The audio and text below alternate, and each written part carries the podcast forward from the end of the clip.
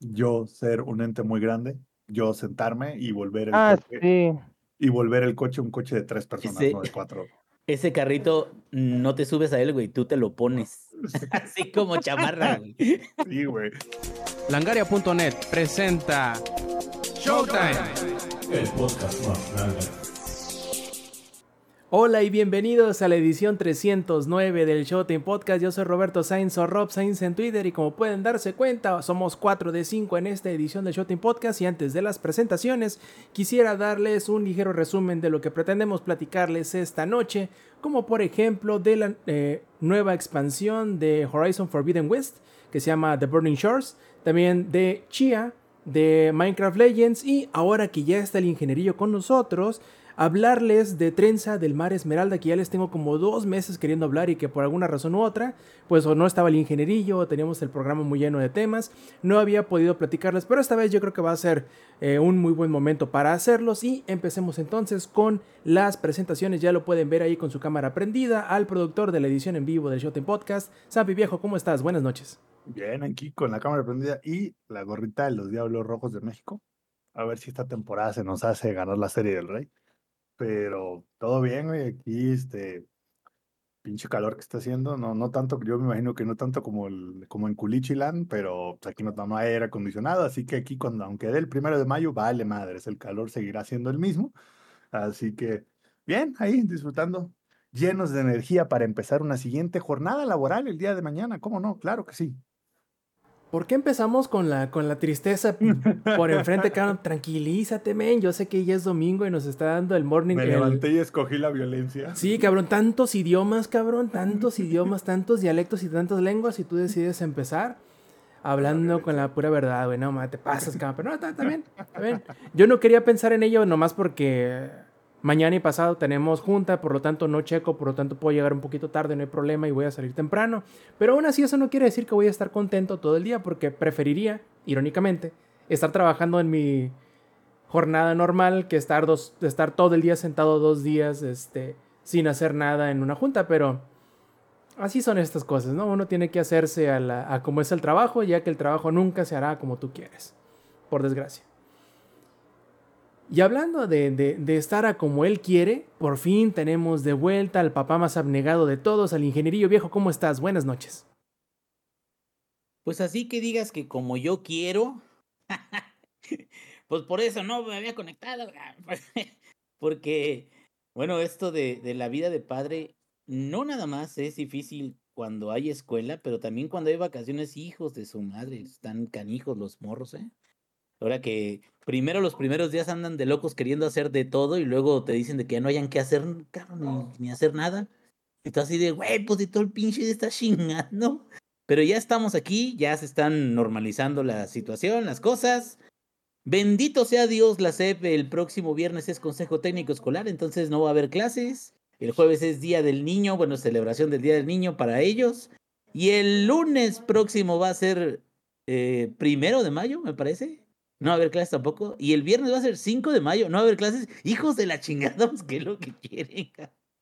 Pero bueno, bueno. Órale, hora de ser papá. Ya Tú sé, querías ya tener, sé, ¿no? ya sé, ya sé, ya sé, ya lo sé. sí, bueno. Pero aquí nadie se raja, con güey. uno. Aquí nadie se raja, güey. Aquí todo le entramos, güey. Va entró un luchón guerrero. Alfa Ufa- Bravo. Ufa shit, man, güey. Pues shit, man. Necesito más cerveza del usual, por cierto. ¿Quién sabe por qué, no? ¿Quién sabe por qué? Ya, ya mejor pásate al duro, güey. Ya mejor ya que la cerveza no hace nada. Puro whiskacho, güey. Ya mejor. Ya directo, güey. Sí, que te conecten en las venas, ¿no? Como Barney. ¡Le conéctalo! Que, que- que le pongan ahí así como el pinche suero y gota a gota, ¿no? Vaya cayendo para que nunca falte, güey. Ah, huevo.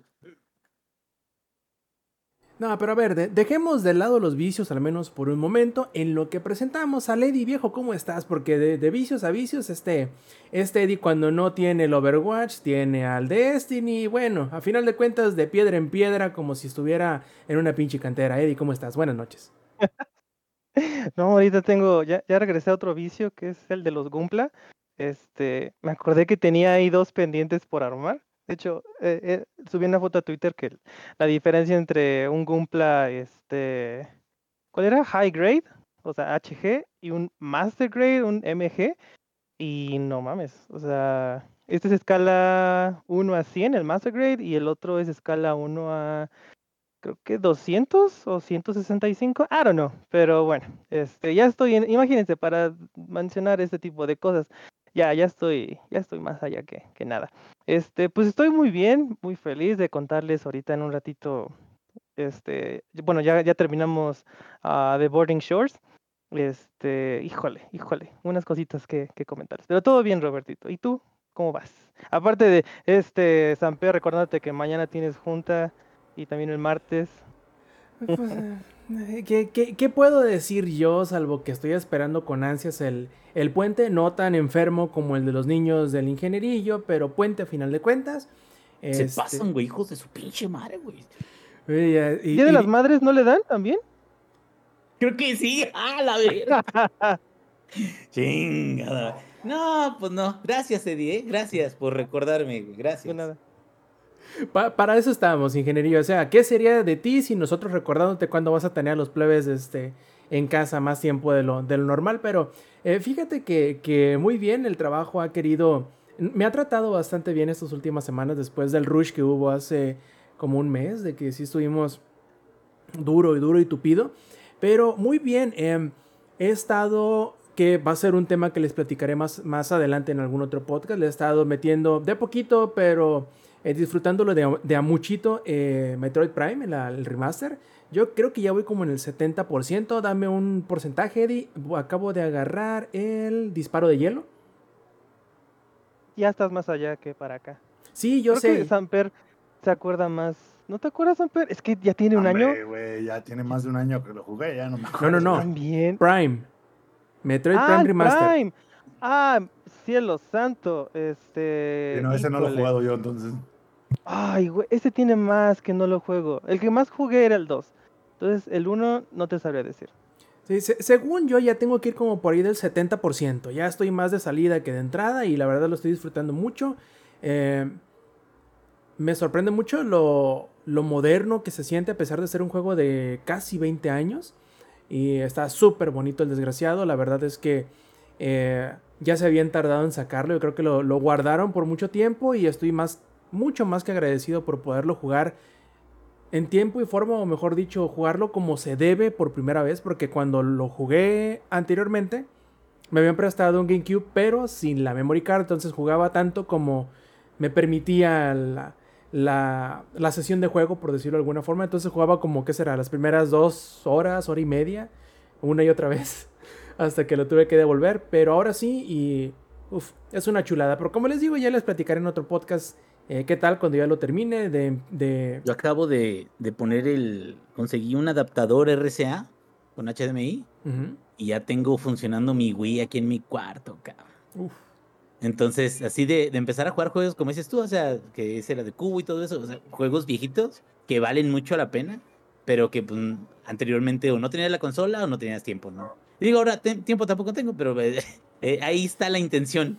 la intención es lo que cuenta. Exactamente, es lo que cuenta la intención y como, como lo que cuenta también yo sé es la intención de los que nos estén disfrutando en las versiones de audio y video de venir a la transmisión en vivo de su Showtime Podcast, lo cual pueden hacer los domingos a las 7 y media de la noche en twitch.tv diagonal langaria. También si quieren eh, enterarse de los cambios de horario, a veces los cambios de los días de grabación, lo pueden hacer tanto en nuestro servidor de Discord como en nuestras redes sociales. Todo lo pueden encontrar en langaria.net, diagonal enlaces. Ahora sí, empecemos con el primero de los temas. Quiero que Eddie dé un, peso adel- un paso adelante y de este, diga el saludo a la bandera. Ah, no, espérame. Este, no, iba a hablarnos También que de un de- peso, güey, o dos o más. Sí, también, sí, que, los que que, cooperen, quieran, ¿no? los que quieran. No, que nos hable de Horizon Forbidden West de Burning Shores. Porque yo tengo un par de preguntas que hacerle al respecto. Primero que nada, si le gustó o no, que yo creo que la respuesta ya me la sé. La segunda es qué tan perdido se sintió al haber entrado nuevamente al endgame así, de sopetón. Y la tercera, qué tanto se compara con la expansión o el DLC que tuvo el primero de los Horizons. A ver, Eddie, aviéntate, carnal. Voy a responder todas, menos la última pregunta, porque Roberto me va a matar. Pero, este, híjole, am, el juego sí, te, te mete de 0 a 100 al- a la, expansión. Porque como bien dice Roberto, o sea, es el endgame. O sea, estás literal ya en, la- en las últimas partes de, de este, del juego para, poder meterte a The Boarding Shores. Yo lo que hice, como bien enfermo, que, que estuve con Horizon, porque de hecho Horizon fue el juego que más jugué el año pasado. Este, dice ahí en el Play 5 dice que 124 horas. Este, sí, porque no se sabían que ya, ya el Play 5 ya te dice cuántas horas has jugado. Entonces, literal, hay 125 horas. Y así de verga. Pero bueno. Entonces, yo ¿Todo bien en casa, meter- Eddie? e- El año pasado, sí, increíblemente, porque nada más lo jugué, este, sí fueron bastantes meses que lo estuve jugando, porque ahí te va. Este, iba a jugar mi save de New Game Plus, pero como les mencioné que el juego se activa o la misión se activa ya en el endgame, pues yo mi New Game Plus estaba apenas llegando a la primera parte. Este, antes, cuando bajas este el teleférico, esa cosa, al principio del juego, ahí apenas voy llegando a, a esa primera parte del mapa. Entonces, pues dije, no, de acá que llego a jugar Boarding Shores, no, mejor me regresé a mi save anterior y luego luego me llegó la notificación. Este, y pues bueno, te dicen que algo está pasando en esta en esta parte que antes le llamaban este, ¿cómo era? San, no, eh, San Diego o bueno, San la parte de- ¿no? no, estás en San Francisco, pero ahora vas, a vas al, al sur de San Francisco. Entonces, en este Eh, caso, Anaheim. ajá, a Hollywood. No, literal Hollywood, Eh, pero Ho- Hollywood es para el norte, pero bueno. dije al norte. No, bueno, dije al sur, bueno, al sur de San Francisco, que en este caso, en esa parte de California, este, Hollywood. Y pues sí, este, el juego me metí una retroputiza, dije, no, ¿sabes qué? No tengo, no tengo la paciencia suficiente ahorita, este, para, para jugarlo así a ese nivel. Y pues ya no, este, híjole, desde un, desde el principio que vas entrando al juego, si dices que qué buena justificación el hecho de que nada más lo hayan mandado para Play 5 y no para Play 4. Am, los bueno, Guerrilla estuvo mencionando algo de que solamente en Play 5 hubieran podido sacar estas nubes. Dices, pero qué tanto rollo con las nubes, o sea, pero sí, sí sí es un gran pedo, o sea, sí es un gran rollo, porque digo, o sea, te la pasas en la intemperie, te la pasas en el exterior y eso le mete, o sea, hace todo muchísimo más vivo. Igual cuando vas volando, en la no expansión, bueno, en el juego base, juego vainilla, no podías ah, volar hacia las nubes, porque las nubes técnicamente están como que al infinito, o sea, están en la zona prohibida, en la zona ah, que no puedes tocar. O sea, puedes subirte todo lo que quieras, pero siempre van a, va, a va a parecer que estás lejos de ellas, ¿no? Que literal necesitas un cohete para llegar a ellas. Pero en este no, en este sí puedes ver las nubes cómo se están moviendo de forma natural, o sea, puedes ver cómo am, se mueven, o sea, como cuando van, si han viajado en avión, no me podrán este, dejar mentir, que cuando te vas moviendo puedes ver las nubes como, puedes ver a través de ellas, o sea, puedes ver este, esas imperfecciones de que no solamente, no son como las nubes de Toy Story, o sea, literal, son como, ah, com- son transparentes, por así decirlo, y dependiendo de la luz o dependiendo de la hora, puedes ver a través de ellas o puedes ver diferentes cosas. Dices, ah, es mucha mamada. La verdad sí, pero es que se ve muy padre, o sea, en verdad está muy, muy, muy chido. Y pues ya, ¿no? Am, ¿cuál era una de las preguntas, Rob, que me estabas diciendo? Ah, te preguntaba que si qué tanto se te trabaron las manos por volver a jugar directamente el, el endgame, porque ya ves que tienes como 30 espacios en la rueda de armas y luego cada arma tiene su habilidad y luego tiene sus, sus poderes de enfoque y luego Sus tiene... tipos de, de munición, güey. Y luego cómo, cómo hacen este combo uno con un efecto con otro, bueno, es un... Y la- no con- sin contar las trampas, las bombas, bueno, es un pinche cagadero. ¿Cómo te sentiste? No, de la verga, te digo que de la verga. Terminé la primera misión y me regresé directo al juego vainilla a, a terminar todo lo que tenía pendiente. Am, porque igual me sentí como que me faltan armas, o sea, siento que me faltan, no estoy haciendo tanto daño, siento que no están tan actualizadas. Y, y creo que eso es algo muy importante para, para el juego post, ah, bueno, en este caso, cuando llegas al DLC, porque literal el juego ya te está metiendo contra monstruos Apex, que en este caso son las versiones, am, las versiones hijas de puta, por así decirlo. Las versiones riatudas, pues. Ajá, la- la- las versiones que lo ves y dices, "No- nada más ves cómo, cómo dejó, dejó caer su, su tercer brazo, este, el pinche monstruo, dices, a la madre. aparte todos tienen como que habilidades adicionales, güey, y daños. de- Resistencias adicionales. Resistencias y daños y la madre, güey. Lo, lo más cagante son las resistencias. Deja el daño, porque el daño, pues, te puedes meter qui- quién sabe cuántas pociones, lo que quieras, y si aguantas, pero hace que las peleas duren muchísimo por, por no tener este ciertas am, ciertas armas. Entonces dije, a ver, y eso fue lo que hice creo que todo el viernes, que fue este terminar todas las misiones secundarias que tenía pendientes que te otorgaban una, un arma dorada, o en este caso un arma legendaria, me parece, o épica, no, no, me sé el, el árbol de, de, este, rarezas. Am, pero sí eran las doradas. Y pues ya, con eso dije, que creo que ya me siento, ya me siento capaz, ya me siento, y aparte ya practiqué. Este, y pues ya, vamos. Am, entonces sí, este, tu respuesta, sí, me metí una retroputiza, pero pues regresé a hacer lo que hice anteriormente. Yo creo que pues ahora sí que si llego a jugar el New Game Plus, ya va a ser otra cosa totalmente diferente. Y sí, creo que, creo que el juego, este, como que da por hecho de que estás regresando y sabes, sabes hacer absolutamente todo, cuando la verdad no es así. O sea, no es por nada, pero dejamos de jugar el juego hace un año ya. O sea, porque el juego creo que técnicamente salió en febrero o en marzo. ¿Cuándo salió Elden Ring? En febrero del año pasado, ¿no? Ya ven como ese sí me lo dicen, pero así, exacto. Entonces, sabemos que Horizon salió una o dos semanas antes o, o dos semanas después, por eso pues quedó sepultado tras Elden Ring. Am, entonces, pues bueno, eh, sí, la curva de aprendizaje estuvo de la verga, pero bueno, se justifica. El juego te dice que para llegar a ese punto tienes que haber casi terminado el juego, ¿vale? ¿Qué pasa, Rob? Ahora, la otra pregunta era, ¿cómo se siente en comparación del, del DLC que se ofreció para el primer Horizon, que se llamaba Frozen Wilds, ¿no? Eh, es más grande, es Ah. más chico, que tiene más o menos, ¿cómo se comparan? ¿Cómo los...? Lo, poco que me acuerdo de Frozen Wilds, este, sí es muchísimo más grande. Este, este, ¿cómo se llama? Boarding Shores es muchísimo más grande. Obviamente, porque eso es más, es como un archipiélago. O sea, el mapa es como archipiélagos. Hay, este, como cuatro, tre- cuatro, de cuatro a cinco islas enormes. Después hay pequeñas islas donde hay, este, monstruos o inclusive puede- puedes igual, este, ¿cómo se llama? Ah, nadar o sumergirte en esas partes, o sea, porque no, solo- no solamente es la superficie, o sea, también hay cosas que hacer este, por debajo del mar, que ahorita voy a llegar a eso.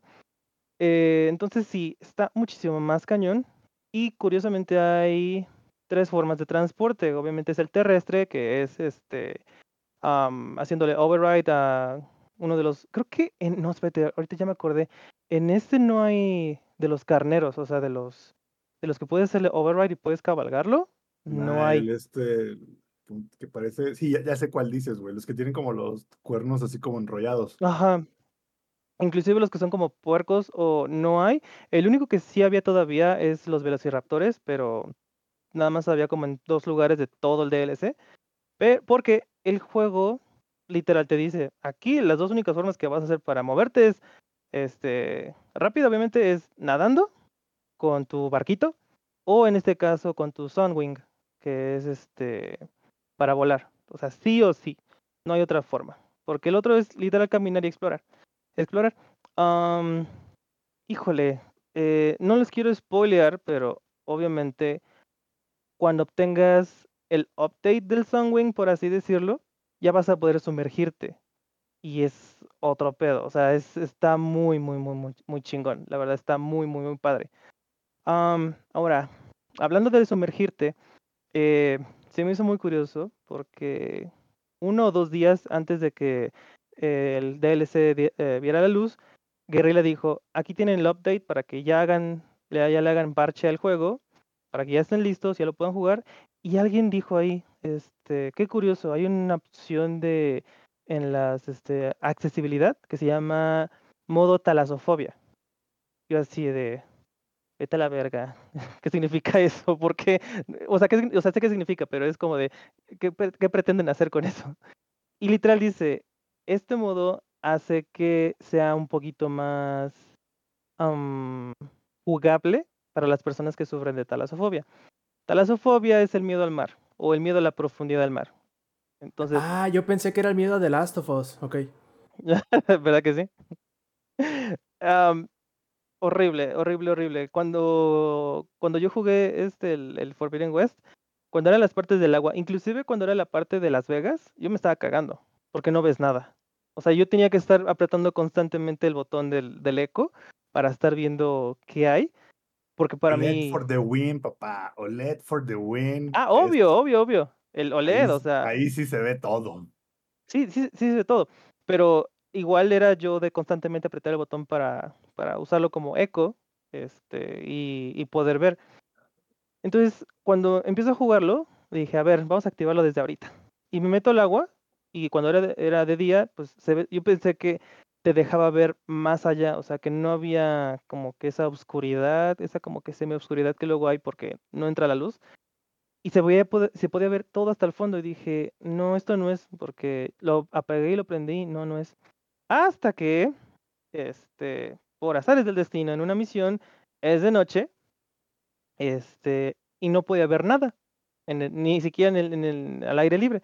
Ya cuando, me- cuando la misión dice, tienes que buscar algo al fondo del mar, dije, me lleva la verga.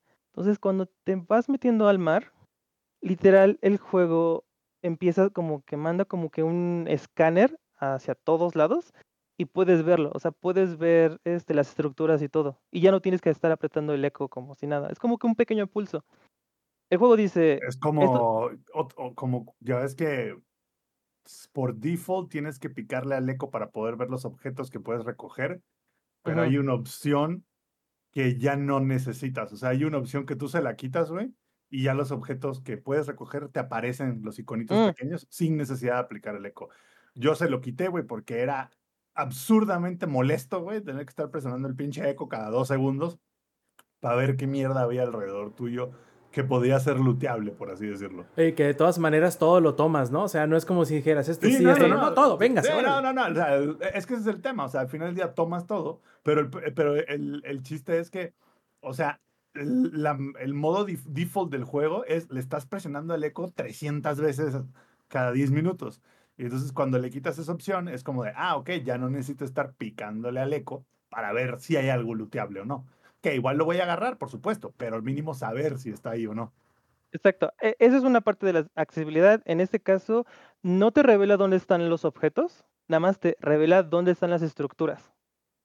¿Me explico? O sea, dónde están las algas para esconderte, dónde está ya sea un auto hundido, un este, o sea, estructuras de la vieja civilización.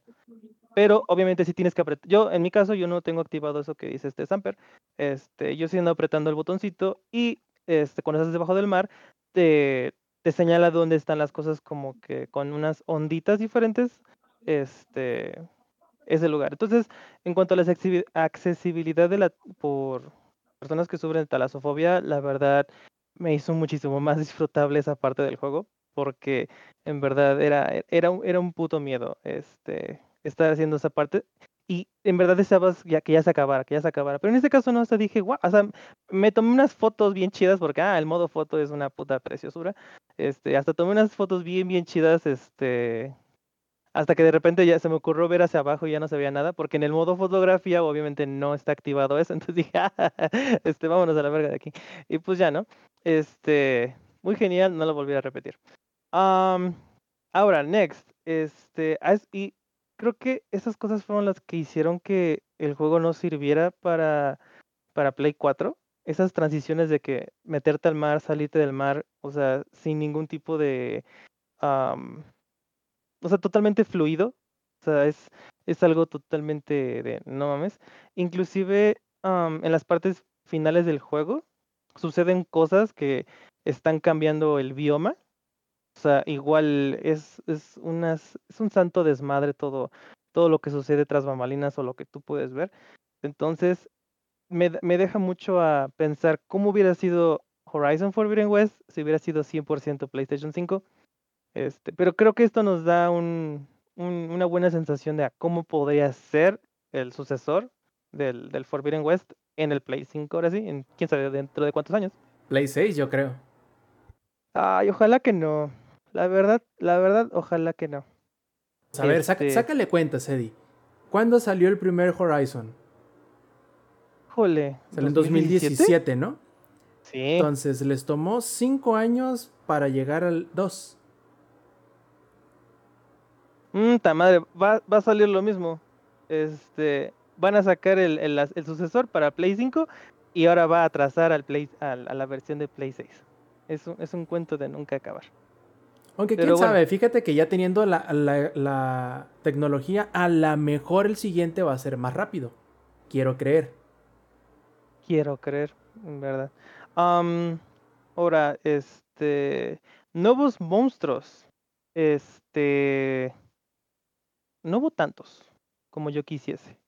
No hubo tantos. La verdad, de hecho, ahorita que lo estoy pensando, creo que hubo menos de tres. Hubo una, una nueva variante, el, el del este, el que es como que un espinosaurio.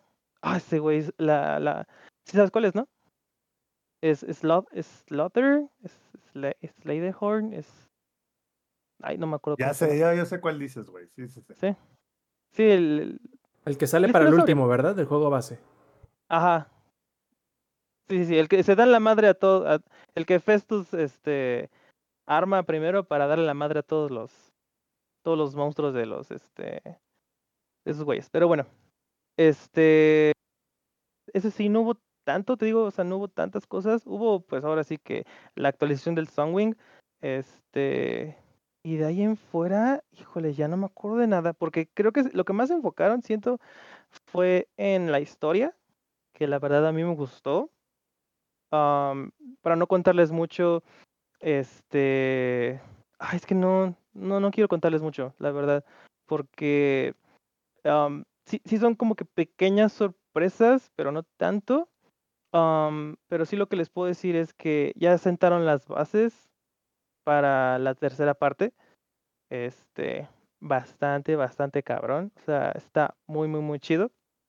Am, y de hecho hace participación el ya fallecido Lance Reddick. Sale este Silas en, en algunas partes del juego. Y sí siento feo, porque pues al parecer, o sea, lo que da a mencionar es que él iba a ser alguien importante en, el, en, el- en la tercera parte. Entonces, haciendo esto, no sé si vayan a hacer un recast o, o vayan a hacer algo con su personaje, lo cual no tengo ni idea. Pero ¿Tú qué preferirías, Eddie? Que utilizaran la... Ya tienen el modelo, ¿no? Pero que utilizaran todas las líneas de voz para alimentar un, este, un modelo de, de una red neuronal que simule su actuación de voz o que lo cambien. no, a mí me, me gustaría seguirlo escuchando, la verdad, porque a mí, a mí me, me encanta su voz, me encanta su, su personaje. Este, ahí como que entramos a un tema de si la persona se muere, podemos revivirlo con cosas de IA, o sea, metiendo ahí sus frases para, para hacerlo, porque el güey también dejó un legado en Destiny que igual no vamos a adentrarnos mucho, pero este, a mí la verdad me gustaría que este, o sea, es que sería afectar la historia, porque lo que sucede en, en, en Burning Shores eh, es que él iba a ser un pilar, o sea, luego, luego Silence se sabía que iba a ser un pilar, porque en anteriores juegos no ha hecho mucho. O sea, es, es como que el que está siempre atrás, el que está siempre, este, sea, atrás de bambalinas, pero está tres pasos adelante de esta, de esta Aloy, Eloy, Eloy, perdón. Entonces, en este sí se veía que, o sea, ya iba a ser algo el cabrón. Entonces, esto, pues, híjole. A mí no me gustaría que desecharan el personaje. O sea, si, si hay un recast, híjole, dolería bastante, sí.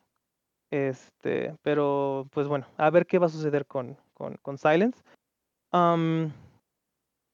Eh, ahora, ahora, lo que quiero retomar es el tema que, pu- que creo que lo mencionamos las- el año, la semana pasada, perdón, de ustedes le harían caso a un juego cuando sus reseñas de prensa están muy chidas y sus reseñas de, de público están muy de la verga. Porque ahorita fu- esto fue lo que acaba de pasar. con, con, el, con el Burning Shores, porque algo sucede, algo sucede en el juego, este, que todo mundo sabía que iba a suceder eventualmente, tarde o temprano, sino, como dijo este Rob en Twitter, este, sino que chingados es- est- estuvieron jugando, o sea, porque eso ya, ya se veía venir, nada más era que cayera la, la, persona indicada. Eh, y el DLC está muy padre, literal, nada más hay como dos, tres ademanes que algo está sucediendo y al final es una decisión que se lo dan, se lo dejan al, al, al jugador. Y pues yo sí dije, sí, a huevo, huevo, amor. Y este, y ya, ¿no? Sucede. Am, y sí es como de, no sé, me, me, me- me, causa conflicto esta, esta, esta situación. Porque el juego es muy bueno. Entonces, si llegan a ver como que reseñas de que, ah, es que el juego es muy malo, que no sé qué. Híjole, este, si, si por una Lean lo que dicen. ¿Cómo? Ajá, eh, sí, o sea, le- lean lo que lean. dice la reseña, porque yo, vaya, quiero creer que no es porque pongo atención a esos, no a ese tipo de detalles, sino que no me salto diálogos, procuro poner atención a lo que dicen todos los personajes, cómo actúan en cada situación. Eh, puedo llegar a entender cómo algunas personas quizá A, no lo quieren ver, o B, se saltan todo el diálogo y por lo tanto solo juegan las partes de acción que al ver un momento de desarrollo de personaje como el que sucede en Burning Shores, pueden llegarse a sorprender. Pero no creo que sea una. No creo que sea un número tan grande de personas que suceda así, sobre todo que, vamos, si por un lado no te importa la historia, ve por el otro, tampoco te importa que suceda lo que pasa en The Burning Shores. No veo cómo pueden llegar al mismo lugar. Ahora, yo le quiero preguntar a Sams, porque él nada más jugó el segundo juego. Pero con el segundo juego tú te das lado de qué lado, tú te das cuenta de qué lado del bote rema Aloy. Sí, ah, sobre todo porque mm, a lo mejor pierdes contexto de no haber jugado el 1, pero creo que la historia hace muy buen trabajo de irte explicando como que poco a poco qué pedo, ¿no? Entonces, mm, yo a tu punto sí, o sea, aunque no juegues el, el 1, tienes bastante claro cómo, por dónde van las cosas. Sí, lo, lo único que yo tengo que decir al respecto de todo ese asunto que me está, que está comentando Eddie es que me siento indignado porque no es el personaje que yo pensé que iba a ser. Solo siento ese. Me, me siento mal por ese personaje que en el segundo juego todo pensaba, todo indicaba que en algún momento iba a suceder y tú dices, ah, y luego, pero bueno, fuera de eso, todo muy bien, eso qué chido. Lo que sí quiero preguntarte, Eddie, y me llama mucho la atención es el hecho de que, a diferencia del primer DL del DLC del primer juego, que era como que más contenido por el hecho de tener más contenido para hacer más cosas, Burning Shore se siente más como un A, epílogo del primer, del segundo juego, o B, el prólogo del tercero. ¿Sientes, cómo lo sientes tú más? ¿Lo sientes como un pedacito del juego de Forbidden West que dejaron fuera porque ya era demasiado lo que tenía? ¿O porque necesitaban dar un mejor pie para lo que va a suceder en el tercer juego? Lo segundo, es más para lo que va a suceder en el tercer juego. Porque, e- y es exactamente lo que acabas de Eh, decir. Tampoco es un misterio, ¿verdad? Ah, no, no, No. claro que no. No, porque, como, como te lo mencioné, me acuerdo muchísimo en el Frozen Wilds que había pues, había una variante, bueno, una variedad, perdón, de, de, de robots este, de hielo o robots de fuego. Ah, bastante, o sea, yo me acuerdo que había como que más de cinco o, bueno, bastantitos, porque me acuerdo cuando veía este, el catálogo de monstruos, como se actualizaba con muchísimos más, dije, ah, la verga, o sea, sí, sí son bastantes. Y en cambio, todos esos, obviamente los metieron en el en Forbidden West, pero en este, literal, nada más metieron como, creo que dos, o dos, y ya estoy exagerando. Entonces, en cuanto a monstruos, no hay mucho, pero en cuanto a contenido de historia y ser el epílogo, este, y el pro, no, bueno, no tanto prólogo, este, del 3, am, sí, bastante, o sea, sí siento que es como que aquí, aquí tienen el contexto, vayan salivando, porque hasta, es que no, es que no quiero decirlo, pero literal, este, es como de, esto es lo que va a suceder y eso es lo que vamos a hacer. Gracias a ciertas cosas, que de hecho quiero hablar de el villano, este, mm, ah, muy X, la verdad, no, no, no lo sentí tan, tan este tan Deus ex máquina como otra como Pero eso también pasó en el juego base. Como que los villanos, güey, yo sentí, o sea, muy, muy en específico, ¿no? Yo sentí que los, durante la trama te los pintaron de una forma, güey, que iban a ser así un pedo, un pedo, esos güeyes, no quiero dar spoilers, pero al final resultó ser que, pues, no estaban tan bravos, o sea, ¿sabes? Entonces es como, a lo mejor, como que, por lo que me dices, sufren de lo mismo. Lo, lo que sí yo creo, o yo pienso, no sé Sam si tú opines distinto, que yo creo que lo que, que eso que dices de los Zenith, que aparenten una cosa y terminan siendo una cosa diferente, hasta cierto punto como que contextualiza el hecho de que tenga, entre comillas, el mal del juego del mundo abierto. En donde se supone que todo urge, pero en realidad te dejan hacer un montón de pendejadas y no sucede nunca el escenario del fin del mundo. Pero ¿no? en realidad te puedes tardar 28 horas y no pasa nada. Pero, y el último dices, ah, entonces por eso. Ok, entiendo por qué. Yo sé que solamente pasa así porque así construyeron el juego y la historia, ¿no? No porque en realidad una cosa contextualice a la otra, pero te hacen pensarlo de esa manera, al menos ahorita que lo comentas, así me parece a mí. Lo que sí, eh, lo que sí es que va a estar cabrón a la espera, ¿no crees, Eddie? O sea, esperarte cuatro o cinco años más para el siguiente juego va a estar cabrón. ser una- es un puto sufrimiento, la verdad. Este, y, y sí, coincido con lo que dije Samper, o sea, y, y tú, Rob, que empiezas a hacer to- todas las pendejadas que quieres hacer hasta, hasta que de repente dices, ah, sí, cierto, este pendejo quiere hacer algo. Este, let me get back to you. Y, pues ya no, y como que sí pierdes un poquito como que el ritmo de que este güey quiere hacer una mamada. Este, porque, porque sí, es como de, ah, ok, ok, co- co- este, coincido, coincido. Y ya hasta el final dices, ah, no mames, sí es cierto, ahí viene Némesis. O sea, ahí, ahí viene e- este hijo, hijo de la tiznada que para mí la verdad se me hizo un buen este plot twist al final de, de lo- del, del primer buen- juego, del segundo juego. Buen, buen plot twist, mala ejecución de los villanos. Siento que pudieron haber hecho mucho más con el tema de los Zenith. Y, y al final, meh, o sea, incluso la, la pelea final estuvo como que media X, güey, ¿sabes? O sea, pudieron haberle puesto algo, güey, así como de. Como que te costara más trabajo chingarte a los Zenith, más allá de la puerta que te abrieron, que te abren una puerta del tamaño, así te abren una puerta de par en par con la solución de cómo matar a los, a los Zenith, que es como, o sea, no me dejaste ni preocuparme de cómo hacerlo y ya sé cómo hacerlo y aparte ya me hiciste la mitad de la chamba. Es que no, quiero dar spoilers, pero siento que, mm, no sé, como que dijeron, hay que poner un, hay que poner un enemigo súper poderoso y después dijeron, ay, ¿cómo lo derrotamos? Pues no, hombre, de la manera más clásica y más burda, ¿no? Así de, alguien dejó la puerta atrás abierta, casi, casi.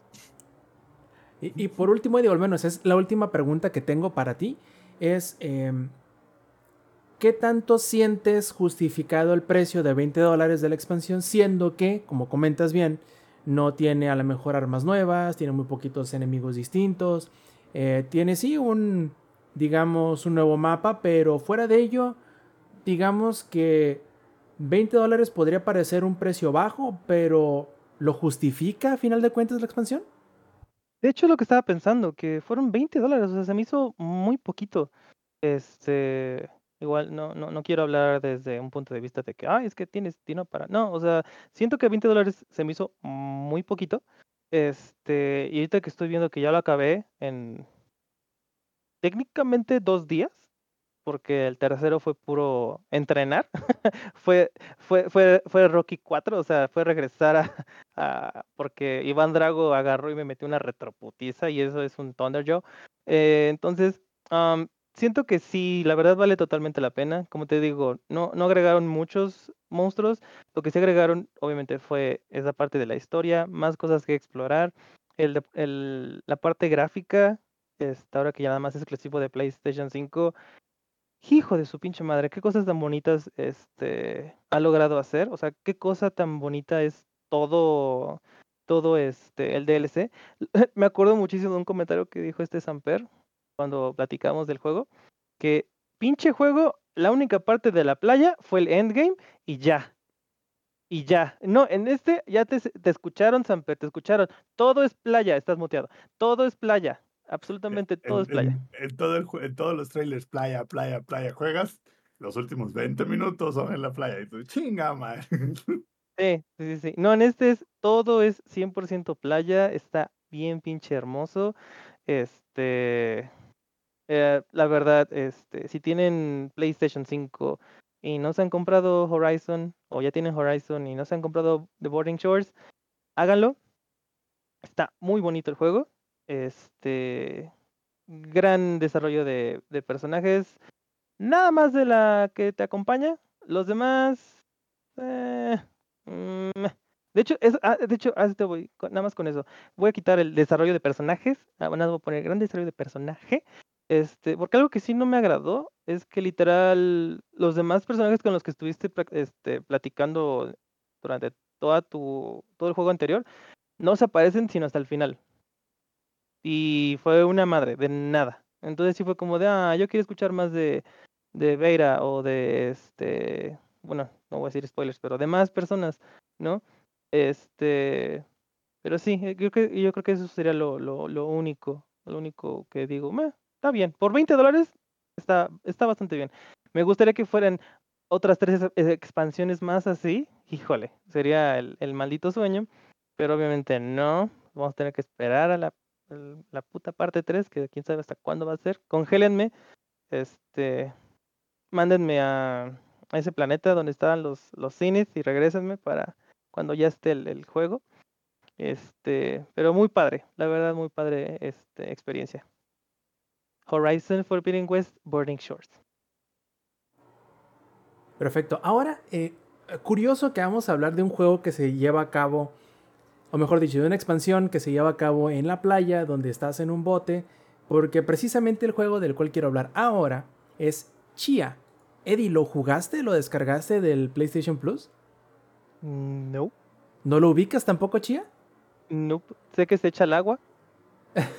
El agua de limón también. Sé que se cocina como el arroz, pero hasta ahí dice. Este, no sé si el ingenierillo creo que un poquito lo tenía más, más ubicado Chia, no sé si lo terminó jugando ingenierillo. sí, sí. Sí, que era. Está raro porque es este. Como una combinación de diferentes géneros. Y este se ve muy, muy cute el arte y todo eso. Este, pero realmente no terminé de saber si era como un Stardew Valley con más acción. O sea, como de esos juegos como medio relax, pero ti- tiene sus momentitos de acción en, en algunas peleas o algo así. Que tú me podrás corregir porque me imagino que lo jugaste. Sí, de hecho, y lo terminé. Eh, es un juego muy peculiar, tan peculiar que en realidad Uy, creo que. te restriega que sí lo acabó, no como tú. O sea, desde este, ni, Güey, si- este ni siquiera lo Estoy empezó. en mi camino de terminar el mejor juego del año pasado. güey. Fíjate, nomás te me ayudas, tomó un ¿eh? año, güey. Nomás me tomó un año, güey. No, espérate, estás en camino de. No, no, no cantes victoria antes de tiempo. Ah, Podrías tardarte otro año. ¿Desconfían de mí? No, de ti no, de que lo vayas a terminar probablemente. Ah, bueno, está bien. Pero bueno, a lo que voy es que es un juego bastante peculiar que creo que la combinación de cosas que ofrece y, y cosas que esperarías que tiene por lo, en lo que obviamente se inspira, no te lleva a dar el resultado de lo que es Chia. ¿A qué me refiero? Podrías tú verlo por encimita y decir, ah, es como un juego que se inspira en Zelda Wind Waker. Y sí, porque tiene toda la ¿cómo decirlo? Tiene toda la, la estética y tiene toda, digamos que la mayoría, si no decir todas las mecánicas que podría tener un Zelda, pero le hacen falta varias cosas. Por ejemplo, no es un juego que te bloquee avance por no tener poderes. No es un juego que te ponga a recolectar este, vida, porque no tiene vida, tiene solamente estamina. Eh, y no tiene propiamente dicho calabozos que vayas a explorar, aunque sí tiene ciertas pruebas que podríamos decir son similares a lo que serían los calabozos en Zelda. Por otro lado, es un juego muy sencillo, en donde prácticamente haces como tres cosas muy en específico. Explorar en busca de coleccionables, este, comer comida y tallar tótems. Es prácticamente todo lo que haces. Es un juego en extremo sencillo, pero no por eso quiere decir que no tenga su encanto. En el juego tomamos el, control precisamente de una niña que se llama Chia, que vive en, bueno, en un em, en un archipiélago basado en la eh, país, región de Nueva Caledonia, que es, una de- es un conjunto de islas que está pegado a Nueva Zelanda, eh, en donde precisamente igual que en el juego, hablan francés y el idioma o la lengua propiamente de los aborígenes de, de Nueva Caledonia, que no, no recuerdo ahorita cómo se llama esa lengua. Entonces se lleva de uno a otro. A, a ratos habla esta, esta lengua aborigen y a ratos hablan en francés. Eh, y abre la- el juego con una anciana contándole a unos niños, una anciana que está a cargo de un, de un orfanato, contándole a, los niños la historia de Chia. Entonces el juego, la historia tal cual del juego, ya que tomas el, el control de Chia, se la navega entre que la fábula fantasiosa y la, entre comillas, la historia de lo que sucede en Caledonia. Y está muy curioso porque es una historia con personajes llenos de carisma, con eh, Chia que es completamente eh, adorable, eh, que tiene sus momentos en donde tú dices, ay güey, esta, esta fábula como para niños de 9, 10 años, de repente tiene sus momentos muy eh, creepy o muy sangrientos que podrían no estar en el tono que tú esperarías de una fábula de este tipo, salvo que te pongas a leer uno de los cuentos de, de, de hadas de los hermanos Grimm, en donde por un lado tienes la parte como que es para niños, pero de repente como que se le pasa la mano con ciertos elementos. Tiene ese que yo creo que ayuda a que los padres o las personas mayores se interesen o no pierdan, mejor dicho, em, no pierdan precisamente el interés en el juego por tener estos elementos que te que salen de lo genérico por decirlo de alguna manera. Ahora bien, por el otro lado tenemos la parte de los niños en donde tiene un montón de opciones de accesibilidad en donde si está jugándolo por ejemplo ingenierillo uno de tus niños eh, que se le haga muy difícil alguna parte de acción porque tiene que apuntar una resortera y pegarle ciertos objetivos que se están moviendo y se le haga muy difícil. Tiene una opción ahí en el menú donde dice, bríncame hacia el siguiente objetivo de la historia. De manera tal que es imposible que te quede, o no imposible, hacen muy difícil el hecho de que te quedes atorado en una parte de la historia, porque se te dificulte ya sea encontrar a dónde tienes que ir o cumplir el objetivo que te están poniendo. Pero también, dentro de esas mismas opciones de accesibilidad, hay un modo familiar. No sé qué tiene, pero me imagino que quizá esos puntos en donde pasa un poquito hacia lo macabro o lo tenebroso la historia, probablemente los adapte para que no sean tan disonantes para un niño más pequeño. Porque, por ejemplo, hay una parte donde tienes que ir a una, a una villa a buscar unos, este, como unas ofrendas para llegar, para que te piden para entrar a otro lugar distinto, ¿no? Y en una de esas ofrendas te piden que degüelles a una gallina. Y lo hace así enfrente de la cámara. Chía. Ah, aquí está la navaja, aquí está la, la, la gallina y ¡juc! le corta la cabeza y la gallina se levanta y sigue, sigue caminando con el cuello saliéndole chorros de sangre. Y te dices, güey, esto como que no es para un niño de 9 o 10 años, ¿no? Me imagino que... yo lo hacía cuando tenía esa edad. No, claro, tú, cabrón, pero o sea, ¿le vas a poner eso a tu plebe de 9 o 10 años? Claro que no. Claro, imagino para que agarre y vea de dónde viene su comida, que agarre carácter. que sea cuerudo el cabrón. No, este, entonces, me Aquí imagino no yo- Vamos a, aquí no vamos a educar plebeyos. Entra delicados. gallina, salen nuggets. Exacto, justamente. Así No, de, y- "Ah, me encantan los nuggets, ahorita los hacemos. Y O mejor, bueno. naturales. Quizá haya padres de familia que les parezca algo muy subido de tono y yo supongo que ese modo familiar ayuda a limar ese tipo de asperezas que probablemente puedan ser consideradas no aptos para, digamos, a lo mejor no niños de 9, pero quizá niños de 5 o 6 años, probablemente hasta los llegue a asustar, a lo mejor para ello está, no sé qué tenga, sé que está en el menú y nunca lo activé, pero lo que sí está, y tampoco activa, pero es un poquito más autoexplicativo, es el modo de no fallo. Eso está espe- especial para que en ciertas secciones en donde hay acción, en donde hay enemigos que te pueden hacer daño, no te eliminen ni te pongan este, en un game over y te devuelvan al punto de salvado anterior. Otra cosa más que ayuda, obviamente, que un público más joven logre terminar el juego mucho más sencillo. Ahora, una de las cosas que me parecen bien curiosas y que me gustaron mucho del juego es la manera en cómo maneja la exploración, porque el juego no te pone en el menú tal cual de, de, tu exploración, de cómo estás moviendo la cámara, no te pone marcadores personalizados, por decirlo de alguna forma. Te muestra ciertos brillos de, de color dependiendo de las cosas que no hayas encontrado. Por ejemplo, los brillos verdes son ofrenditas hechas con hojas, eh, un tipo de origami, pero con hojas de, plátano o de palma. Eh, las amarillas son frutas de estamina, las blancas son puntos de vigía y así, ¿no? Entonces, tú en el mapa, cuando vas a un punto de vigía, por ejemplo, eh, descubres cierta parte del mapa y te aparecen todos los objetos que hay en, en, en, corto. Por ejemplo, las perlas que están debajo del agua, los, los origamis, esto que les digo, las frutas, ¿no? Entonces, tú si te metes al mapa y pones un pin, en lugar de aparecerte algo en la pantalla tal cual, tienes que abrir la, la, la, brújula y la brújula te va a decir, el pin que pusiste está hacia el norte donde tú estás. Obviamente, la, como la brújula gira en la pantalla, tú sabes en qué hacia dónde está el norte, hacia dónde está el sur, porque la brújula va girando junto con tu perspectiva. Pero no te dice qué tan lejos está. Entonces te dice, estás al norte, ok, el norte está para acá, voy caminando al norte y no te va diciendo qué tan cerca está. El momento en el que te pasas, te dice, ahí, el objetivo que estabas buscando ya no está al norte, está al sur o está al este. Entonces, tú tienes que ir como que navegando un poquito y buscando dónde está eso que tú marcaste en el mapa para poderlo encontrar. Como te digo, está muy sencillo encontrarlos porque como te brilla el color de donde está en el mapa, es difícil no encontrarlo.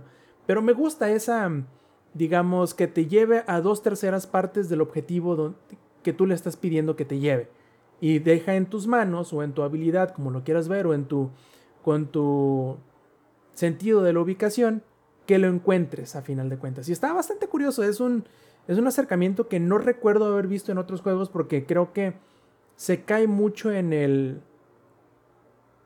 en el, el, pecado, por decirlo de alguna manera, en la maña de ponerte en específico dónde están las cosas para que no te sientas perdido en ningún momento. Por ejemplo, los Assassin's Creed que te dice en cuántos eh, metros se encuentra, incluso si está arriba o abajo de ti. Y yo creo que eso que te, te deje en ti el último 5 o 10% de la ubicación y la exploración, le da cierto saborcillo que no todos los juegos de exploración en tercera persona lo tienen.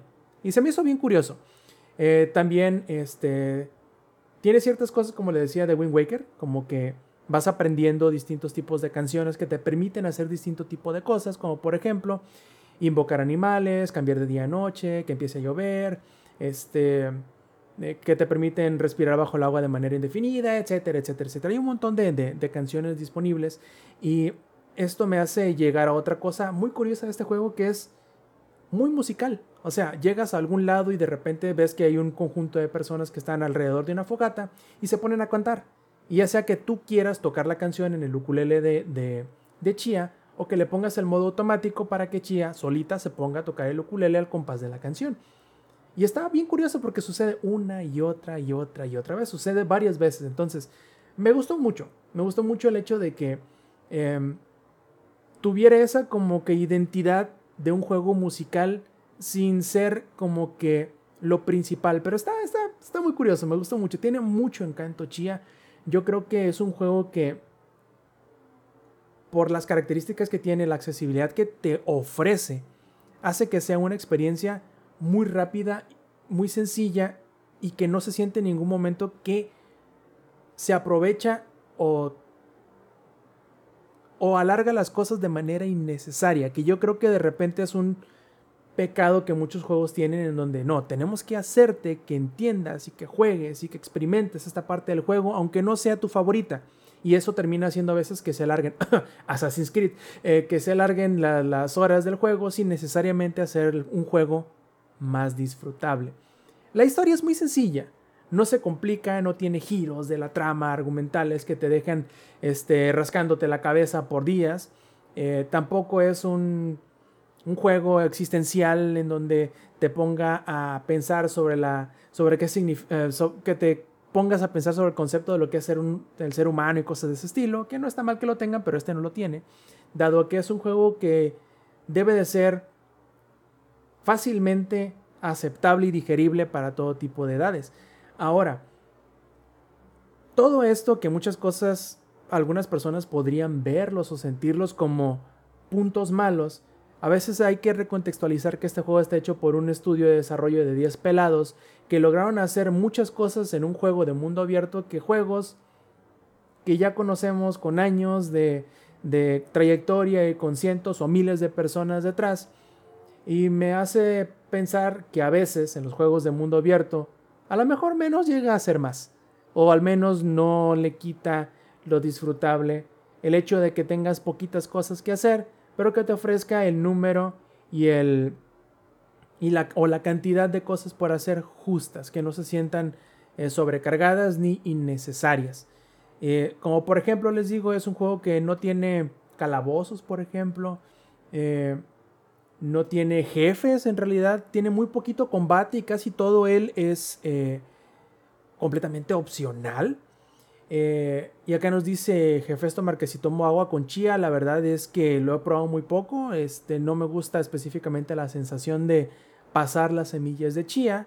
Así que eh, semillas de chía yo le pondría, aunque será un 3.5, 4 de 10 al juego.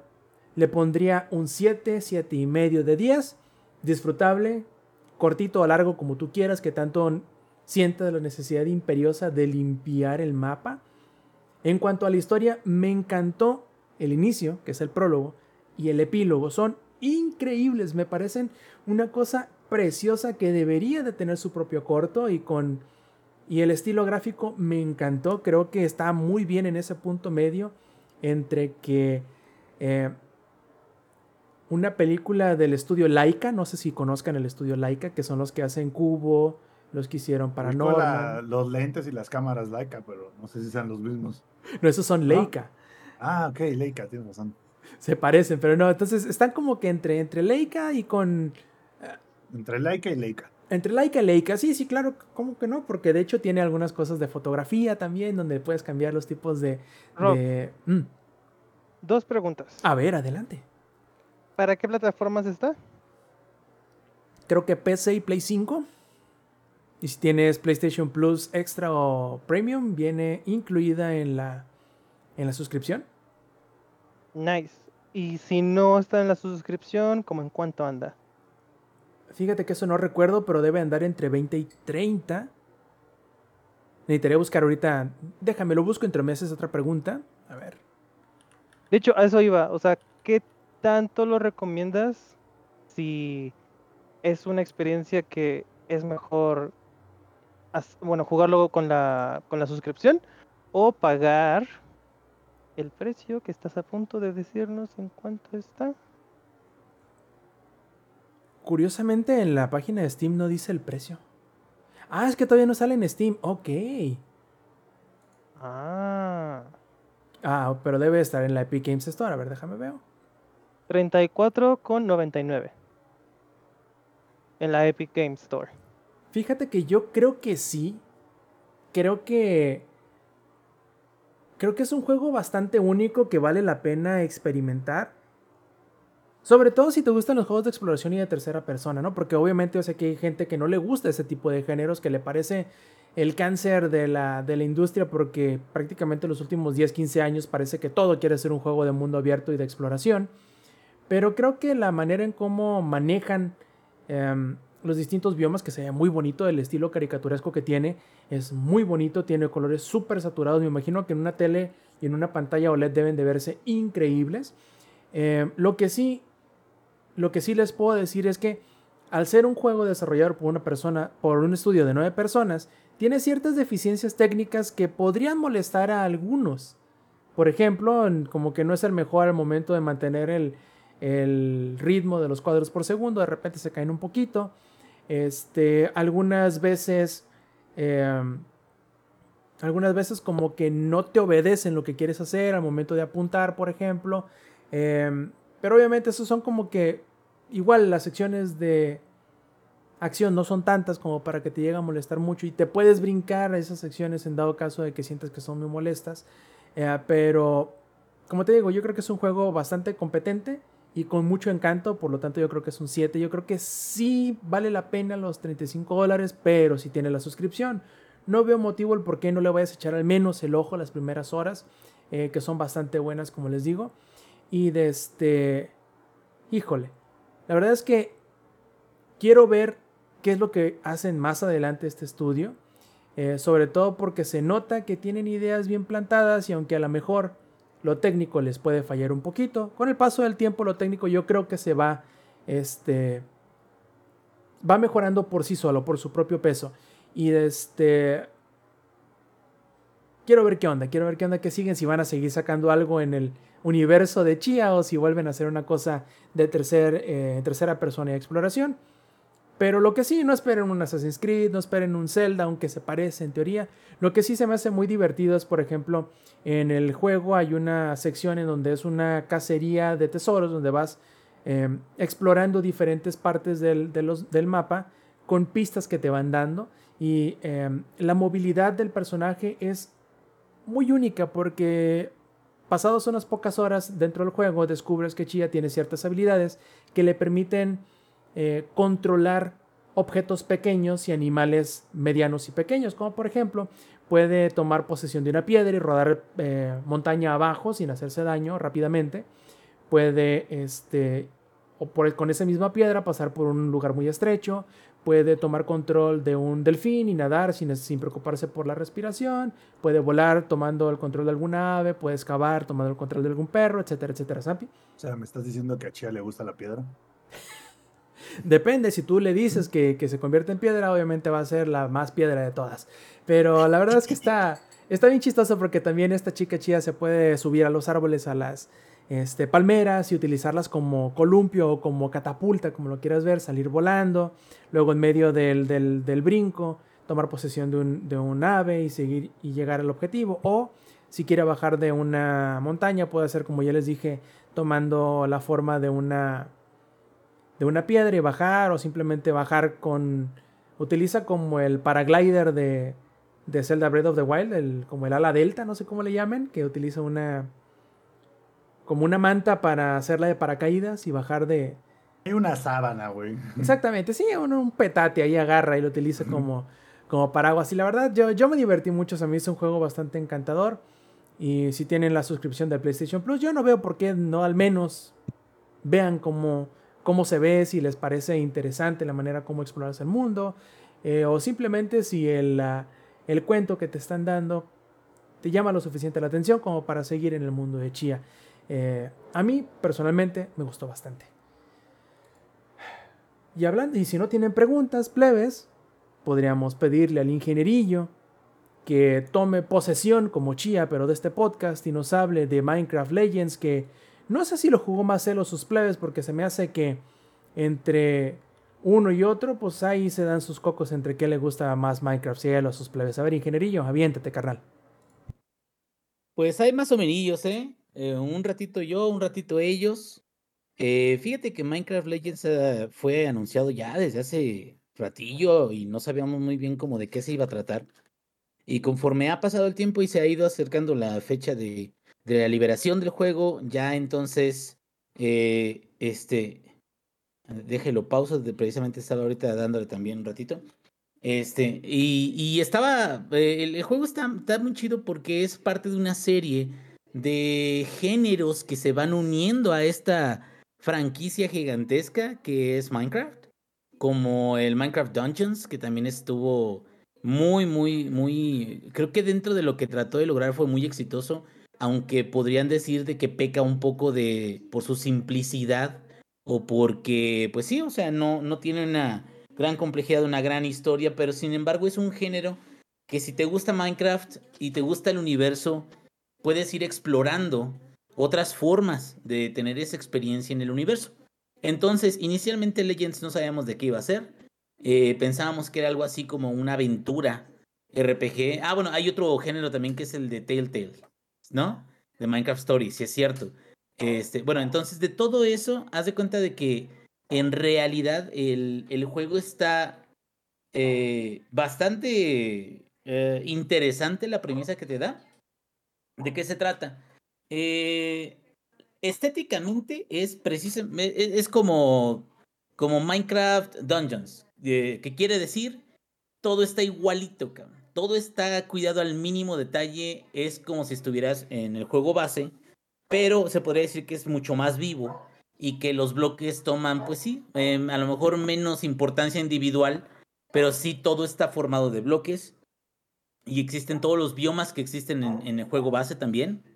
Entonces el jueguito se ve muy bonito aparte porque tiene otros efectos gráficos que no tiene el, eh, el juego principal. Entonces, dicho eso, el juego se trata de que hay unas invasiones por parte de unos piglins, que son cerditos del inframundo, del Netherworld más bien. Entonces, esos eh, cerditos empezaron a abrir portales y empezaron a, a llegar a atacar aldeas. Entonces, eh, hay unas como deidades o eh, unos personajes que son supuestamente muy, muy poderosos que quieren que los ayudes tú a, defender las aldeas de, del mundo. Y entonces te van guiando, te da un tutorial donde te enseñan cómo puedes ir manejando o qué posibilidades tienes. Te regalan un laúd, o que es como una guitarrita panzona, pero pequeña.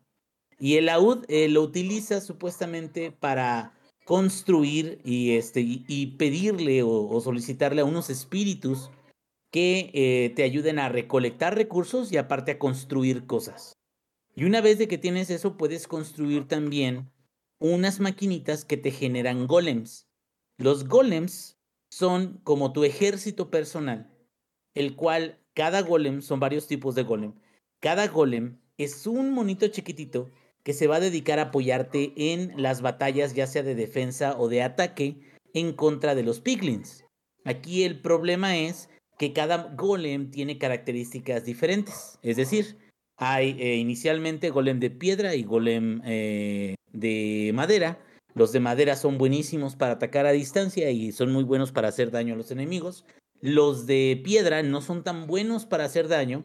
Logran estunear o logran golpear a los eh, eh, piglins eh, para este como crowd control o lo que quieras, pero realmente son más buenos tirando estructuras.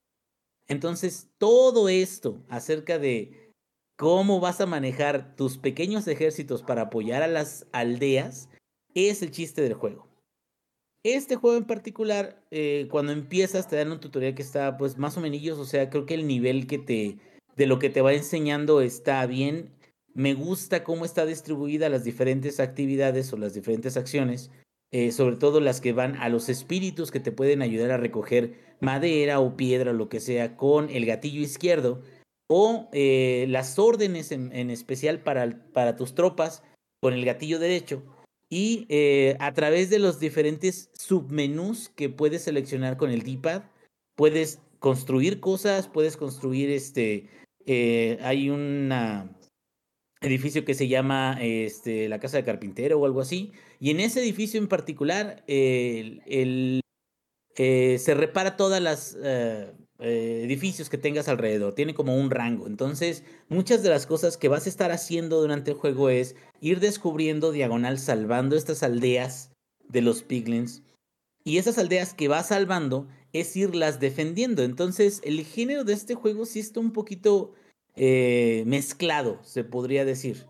Porque el juego en sí eh, te pone a construir, es un poquito de Tower Defense, porque te pone a construir defensas de cada una de las, de las aldeas. Eh, mientras más defensas tengas, mejor. Y después de construir estas defensas, el juego también te pide que tú ataques al enemigo. Entonces es una combinación de dos tipos de, de, de este, gameplays, principalmente. Eh, ¿Sabes qué me recordaba un poquito, eh, eh, Rob? El Brutal Legend. O sea, que son. Tienes un montón de monos que, que atacan a lo güey, pero sí te ayudan. Entonces, prácticamente tú los tienes que llevar y les tienes que ir dando órdenes de qué atacar, o de que te sigan, o de que avancen. Y cuando tú les das esas órdenes, Tú realmente, ¿sí? Y para los que no conozcan Brutal Legend, contextualizamos, es como Pikmin pero metalero. Exactamente, y con Jack Black, que es ahorita está de moda, que siempre, bueno, ya tiene un chingo de moda, ¿verdad? Pero me refiero a sí, creo que lo que sí le tengo que admirar mucho al Brutal Legend es que es Jack Black, o sea, es es el juego que él quería y quería que se hiciera y sale en cameos muy chidos como Ozzy Osbourne y todo ese pedo. Pero bueno, entonces, entonces, entonces, entonces. Eh, un ejemplo del gameplay de las primeras horas es, ah, necesitas ir a ayudar a tal, tal eh, aldea, ¿no? Y lo que pasa es de que el juego te genera un mapa de forma procedural, entonces no es el mismo mapa cada vez que, que empiezas una nueva campaña. Aquí este, en el mapa hay varias, varios biomas que están mezclados a través de todo el territorio, pero en realidad pues es un continente grande. Y es un continente, se podría decir, o una isla, se podría decir, que tiene diferentes biomas como eh, la nieve, como este, eh, el desierto, la selva, el pantano, los mismos que puedes ver en el juego base, los vas a ver ahí, cada uno tiene sus características y sus recursos que puedes ir eh, obteniendo. Nada más de que de inicio lo único que puedes obtener es el recurso de madera y piedra. Pero después de eso, conforme vas avanzando en la historia, te permiten ir al pozo principal, que es un portal que se encuentra en el centro de todo el mapa. Y en el pozo principal puedes comprar una mejora donde ya empiezas a obtener acero, por ejemplo. Y entonces ya con el acero ya puedes ir construyendo nuevas cosas o nuevos eh, edificios que sean más resistentes en contra de los piglins.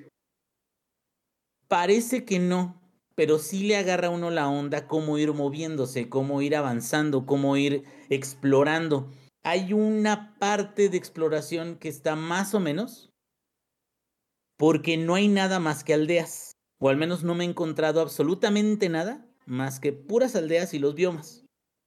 ¿Por qué digo que está más o menos? Porque realmente más allá de que encuentres las aldeas, pues no hay mucho más que hacer más que seguir las instrucciones o las los objetivos que van surgiendo, porque eso sí, los objetivos después de cierto tiempo te dicen, ya te están atacando la aldea de allá.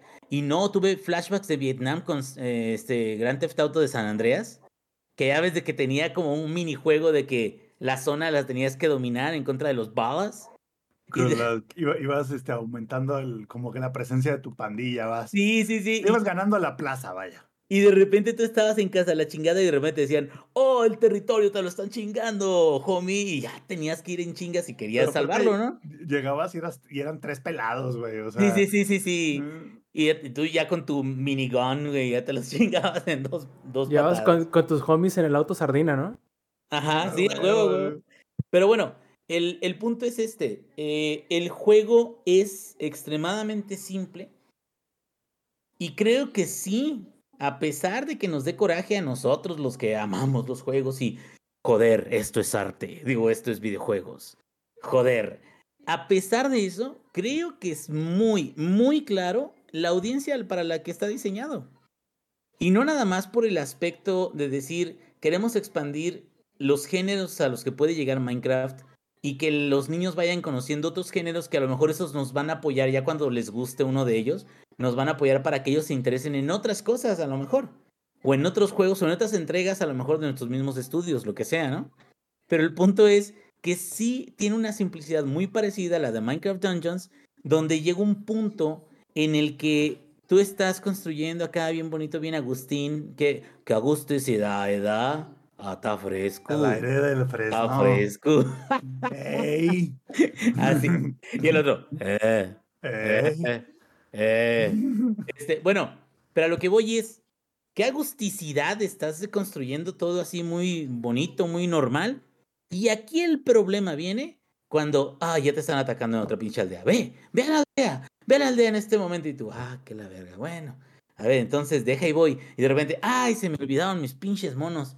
Porque tus tropas, eh, tienes un, un límite de la cantidad de tropas que puedes llevar, pero si las tropas se quedaron en, en, otro lado, tienes que ir por ellas, porque no se, a menos de que tengas un viaje rápido, no se teletransportan contigo inmediatamente, o no las puedes llamar desde lo lejos.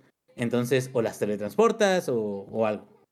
Y luego, este, aquí haz de cuenta que, que, el problema es que empiezan a caer estos eh, objetivos, empiezan a caer estas como urgencias y hay dos tipos de urgencias que ya lo había dicho hace rato. Una es defender las aldeas y otra es atacar a los puestos de avanzada o a los fuertes o a, los lugares más peligrosos de los pigmies, ¿no?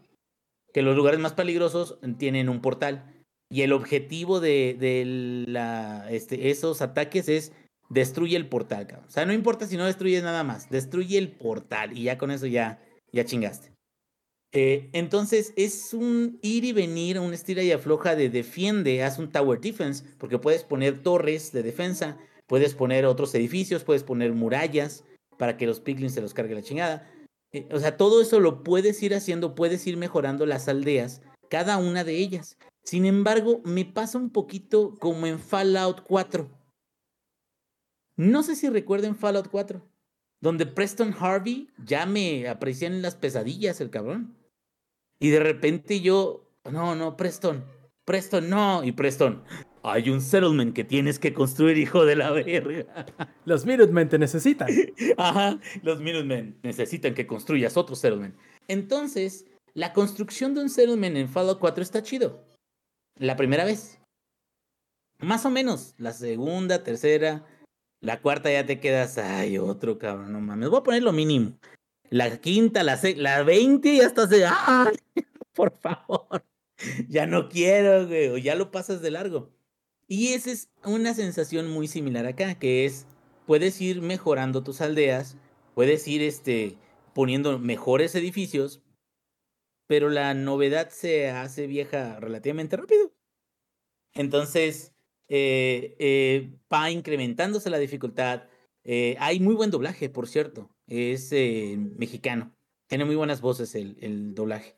Eh, y creo yo que a lo mejor yo lo veo de esa manera, o, presiento como que es algo que no pondría eh, tener mucho mi atención durante mucho tiempo, precisamente porque no soy la audiencia, porque la audiencia es niños que pueden estar 10 horas jugando Minecraft y no se aburren, Y, y yo a lo mejor ya estoy en un, ya estoy chocheando, ya estoy en un punto donde me quedo, bueno, pero ¿qué más?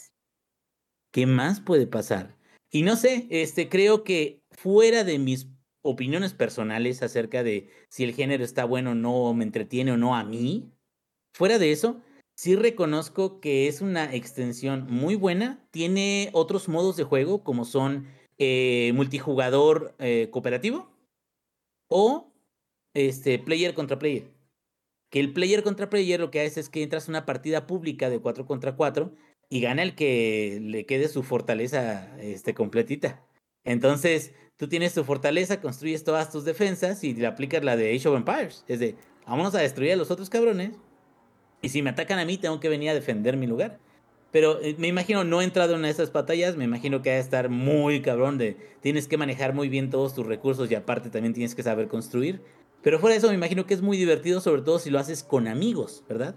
Que es una palabra que tuve que buscar en el diccionario yo porque, no, no es cierto, no es cierto. Ustedes siempre me invitan, pero yo soy el que no puede. Digo, para que no vayan a decir, ah, pinche mentiroso. Pues así, es, era una broma, era una broma, muchachos. Este, bueno, y ya, digo, para, para ir cerrando, también tiene eh, este, mitos y leyendas.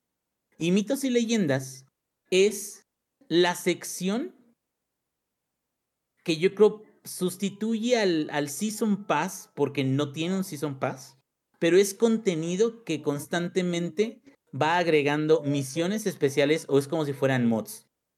Algunas de esas cosas que van a publicar en, en esos mitos y leyendas van a tener un costo. Y costo va a ser en Minecoins, que son la moneda de, de Minecraft.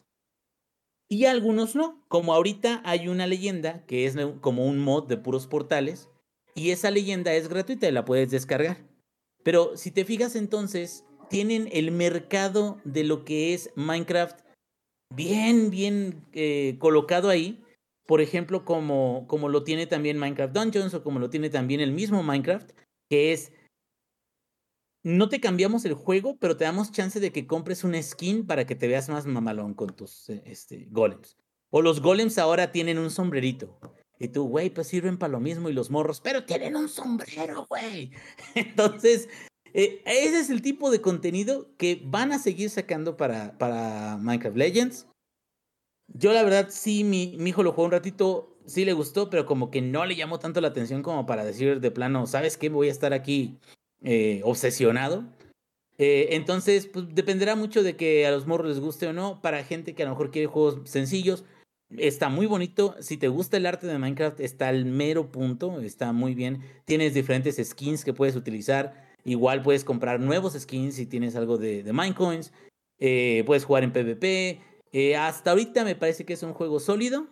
A lo mejor los argumentos, pues no tiene unos argumentos muy complicados, pero eh, la verdad sí no, no creo que haya este tanto problema para decir que es un título sólido, que a la gente que le gusta Minecraft, no nada más eso, sino le gusta Tower Defense, si le gusta construir cositas, le va a gustar. Y pues más bien tendrían que probarlo para que puedan hacerse una idea más, más, este, más precisa de si realmente es algo que podría quitarles muchas horas o nada más es algo que podrían jugar unas 4 o 5 horas y dejarlo. A ver, Inge, aquí tengo la, la, la encuesta. A ver, la primera. ¿Qué unidad es la equivalente al guerrero jaguar en Minecraft Legends? A la verga, el guerrero jaguar. De, Pues de mira, Age 2. Puedes, mon- puedes montar un, un- un jaguar. Ah, ¿te dices como de Age of Empires? ah, es, eh, yo creo, yo diría que el golem de piedra, güey, Porque están pesados y aguantan los madrazos también. Y no, el guerrero jaguar sí está cabrón. Estaba. Era cosa seria. Te- te- un ejército de esos, güey, y estaban destruyendo catapultas y la verga. Y un chingo de madres, güey. A ver, la que sigue. La que sigue. De 0 a Brutal Legend, ¿qué calificación tiene Minecraft eh, Legends? Mm, en Brutal Legends. O sea, de 0 Bueno. a Brutal Legend como Brutal Legend el 10. Ah, fíjate que para mí, Brutal Legend le fallaban ciertas cosas del gameplay. Ajá. Pero la música y muchas de las cosas y cositas que tenía Brutal Legend estaban en punto, así, de que el, el juego en sí era disfrutable por esas cosas. Ahora, este juego yo no le daría un Brutal Legend o yo no le daría eh, toda la calificación.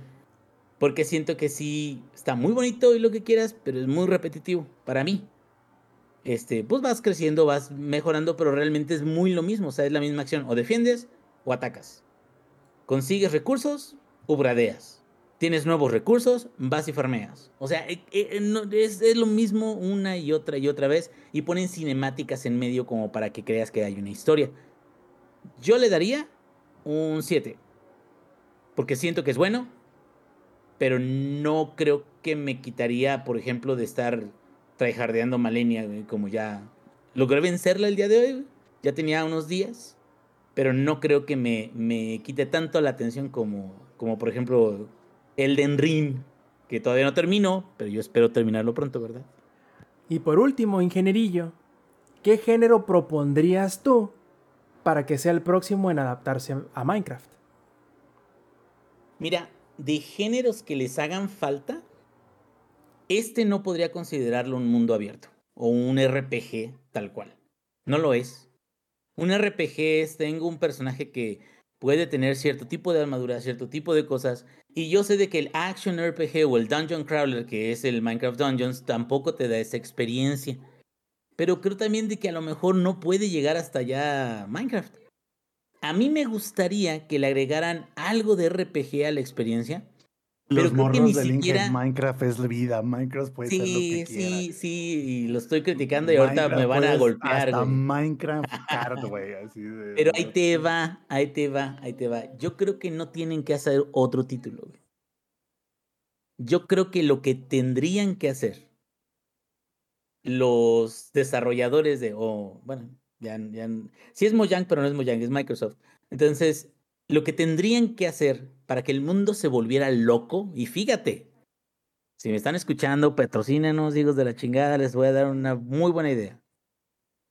Que metan elementos RPGs discretos en el juego base, modo sobrevivencia. ¿Qué es discretos, cabrón? Que de repente la gente se empiece a encontrar letreros, datos, ítems, cosas que los vayan guiando, pero que la misma raza empiece a buscar y empiece a triangular información, como siempre es de obsesionada la raza de internet. de, ¿Ya viste? eh, Yo encontré eh, esto, güey. Yo, Oye. cre- eh, yo creí que discretos era hombres casados. No, no, no, no, no, no, no, no, no, no. Pero, pero te digo, pero a, a lo que voy es esto, a lo que voy es esto. Si ellos agregaran ese tipo de pistas o elementos, porque ya tienen muchas cosas ¿eh? en el juego base, tienen templos eh, submarinos, tienen este guardianes también, pero no tienen absolutamente nada de lore o de, de historia, de conocimiento, más que algo que, digo, o sea, la creación misma del mundo. Pero me quedo, si le agregaran al juego base estos elementitos, a lo mejor incluso hasta opcional, si quieres verlo así, pues si se lo agregaran, estaría de locos, cabrón. Porque entonces ya el modo sobrevivencia dejaría de ser simplemente es modo sobrevivencia para llegar a matar al Ender Dragon o a, no sé, conseguir recursos más raros cada vez y construirme cosas. No, sería como un vamos a o sea, tenemos una misión, tenemos que encontrar esas cosas para seguir explorando y, y tener un motivo para hacerlo. Entonces me quedo, yo no creo que tengan que hacer un título adicional o un género completamente distinto. Ya tienen una base grandísima de lo que es eh, juego de Minecraft en sobrevivencia date, güey. O sea, si le pusieran eso, me quedo. Ahí estarían como Batividia, pinches videos de millones de vistas nada más en puras historias que no salen en el juego, güey. Me quedo. Yo, esa sería mi, mi sugerencia. Pero pues igual soy de. como el meme de que. ¿Qué sugieren para que Minecraft este, esté más chingón? Si yo sugiero eso, me avientan de la ventana, güey. No sé, o sea, creo que a lo mejor no sería muy popular mi sugerencia, pero creo que les podría servir muy chingón. Y este, yo tengo pregunta, güey. Dime. ¿Crees que es justa la, la calificación de 6.5 y 7.2 que tiene Metacritic? Yo creo que sí, güey. O sea, yo creo que no es un juego que sea excelente en, en, en un área donde yo diga, es que se merece más, más calificación. No, yo creo que ¿Y qué 7 es- calificación le dan tus morros? No, yo creo, yo creo que no, no les gustó tantísimo porque sí jugaron un rato, pero si un morro no te vuelve a preguntar o no te vuelve a hablar de eso mismo el mismo día o el día siguiente, ya valió verga. Ya, eh, eh, eh, te voy a decir algo. Hay una youtuber que se llama este, eh, Paula Orbaez, o no sé cómo se llama. Desde el momento en que mi hija vio un video de esa youtuber, Ya valió madre. los putos días está viendo esa madre. Bueno, así son los morros. O sea, si ven algo que les guste, no lo dejan, güey, no lo sueltan. Son como Son- pitbulls. son- Son, son como pitbulls, güey, así. Son como unos adictos a las drogas, vaya. Se le- se- andan, andan- andan con la quijada bien trabada, güey, como pinche coco. O sea, pero, Ya pero con a lo las que voy. bien picoteadas. Sí, sí, sí, sí, sí. Pero lo que voy es, entonces, ¿qué quiere decir? Que a lo mejor pues está chidito, pero hasta ahí. Y no tiene nada de malo. Y si a la gente que le guste mucho ese rollo, está bien. Pero que esté chidito, sí no te da una calificación más allá de un 7. Gracias por evacuar mi duda. Y eso es todo. Correcto, ingenierillo. El último tema voy a requerir que me ayudes un poquito, no porque lo hayas leído, sino porque conoces un poquito de todo lo que tiene que ver con el cosmético Brandon Sanderson. Y es que vamos a hablar de su penúltimo libro más reciente de Brandon Sanderson que se llama Trenza del Mar Esmeralda. ¿Qué conoces de Trenza, ingenierillo? Fíjate que estoy a punto, digo, con esta vida que me cargo, estoy a punto de comprar el audiolibro y no es jalada, que dice que son como 13 horas, entonces eso me hace pensar que es eh, 500 páginas, eh, 600, a lo mejor, porque creo que incluso el aliento de los dioses tarda un poquito más el... No sé si la narrativa a lo mejor sea más sencilla de leer. Eh, y del fragmento que leí, digo que escuché, que leí con las orejas, de ese fragmento, este, eh, pude saber que Trenza era como una sirviente y que le echaba ojitos un güey que estaba más mamalón que ella socialmente y que los cachan, bueno, no los cachan haciendo nada malo, ¿verdad? Sino como la pura intención la cachan y eso provoca una serie de eventos que me imagino que vas a platicar más o menos cómo le fue. Pues más o menos, pero estás equivocado, ingenierillo. Ah, este, entendiste mal. Pero, o sea, no, no estás muy alejado de lo que pasó, No, pero no, está como bien, que está bien, güey. le completaste un mitote con el otro y tú hiciste tu propio desmadre. Y la verdad es que el chisme que traías nomás lo descompusiste más de lo que, de lo que habías entendido. Pero está, está, bien, está bien, está bien. Más o menos por ahí va. A, lo que yo me refería es que eh, Trenza del Mar Esmeralda forma parte de este, el año de Sanderson, que es este 2023. Eh, y ustedes se preguntarán de qué se trata esto del año de Sanderson. Se trata de que Eh, Brandon Sanderson, uno de los autores más prolíficos de nuestra era, así por no decir de todos los tiempos.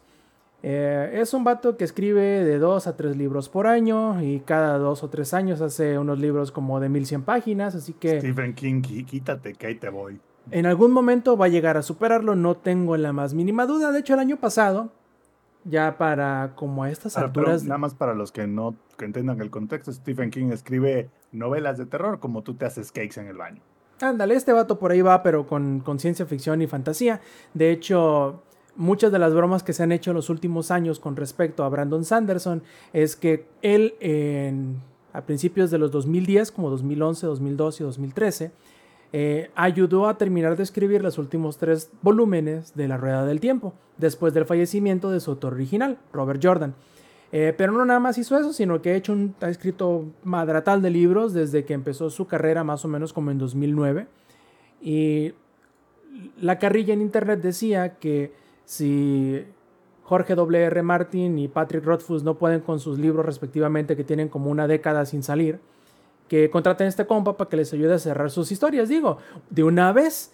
Eh, y la cura era que en realidad el Brandon Sanderson que nosotros conocemos en pantalla, que la persona que se presenta como tal, en realidad solamente es un avatar y que eh, la personalidad real de Brandon Sanderson es simple y sencillamente una impresora con inteligencia artificial que se encarga de imprimir libros a lo pendejo. Lo cual, como que puedo entenderlo, ¿no? Puedo creerlo un poquito. Eh, y justamente durante los años de la pandemia y terminando como a esta ¿Es altura el chat GPT de los libros? macizo, cabrón. Es, es el eh, yo creo que en realidad no es un solo Brandon Sanderson, en realidad son varios hermanos y todos escriben. Este, y entre todos son una sola persona, ¿no? Es, un ejército de, de- de autores. Eh, la cosa está que a principios del año pasado hizo un video en donde decía, chicos, tengo que ser, eh, tengo que sincerarme con ustedes. Y, y es el momento de hablar con la verdad. Lo que sucede es que durante el último año que estuvimos en pandemia, eh, no me pude controlar e hice algo que ahora tengo que contarles.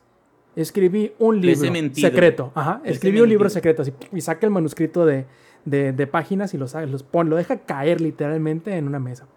Y sigue escribiendo. Y, pero no solamente fue uno, fueron dos. Puf, y suelta otro. Pero en realidad no me pude contener y terminaron siendo tres. Puf, saca otro libro. Pero para terminar de ser completamente sincero con ustedes, en realidad fueron cuatro y ¡puf! saca cuatro libros que escribió durante un año, además de lo que normalmente escribe, aprovechando que el tiempo que perdía, por ejemplo, en ir a convenciones, en hacer los tours de los libros que sacaba, etcétera, pues lo aprovechó, canalizó ese tiempo libre que tenía para escribir cosas adicionales. O sea, sí. Ujú. si J.R.R. Martin tuviera el 0.000000000 00001% de los huevos que tiene este cabrón, ya hubiera terminado hace 15 años eh, una canción de Hielo y Fuego. Pues mira, de menos ya hubiera terminado de escribir este Vientos de invierno. Vientos de invierno, que se supone que hace 12 años iba a salir en 6 Eh, meses. per- perdón, todos esos nombres son como nombres de canciones de Sonata Ártica, güey. Sí, bueno, este, este libro, Trenza del Mar Esmeralda, es el primero dentro de los proyectos secretos que van a salir a lo largo del año. De hecho, el segundo acaba de salir la semana pasada. Y desde precisamente Brandon Sanderson tiene varias series. Y muchas de estas series toman lugar en un universo de. En un universo tal cual, porque toman lugar en diferentes planetas dentro de este universo, que es el Cosmer. Precisamente Trenza es. forma parte del Cosmer, pero es uno de los libros que está más despegados. Por lo tanto, aunque tiene que ver con muchos libros más, en realidad no tiene que ver tanto. ¿Por qué? Porque no se afecta entre sí. Y es un punto muy bueno, yo diría, para entrar y empezar a leer a Brandon Sanderson. Porque creo que es uno de los libros más sencillos de leer y más únicos dentro de todo lo que ha hecho porque es la primera vez en la cual se ha atrevido a utilizar la voz narrativa que se utiliza en Trenza del Mar Esmeralda, que es muy similar a algunos capítulos que ha tenido dentro de otras series, en donde una persona cuenta una historia, que es precisamente lo que sucede. Incluso dice él, Brandon Sanderson, que se parece intencionalmente a la, ¿cómo se llama? La princesa fugitiva de Princess Bride.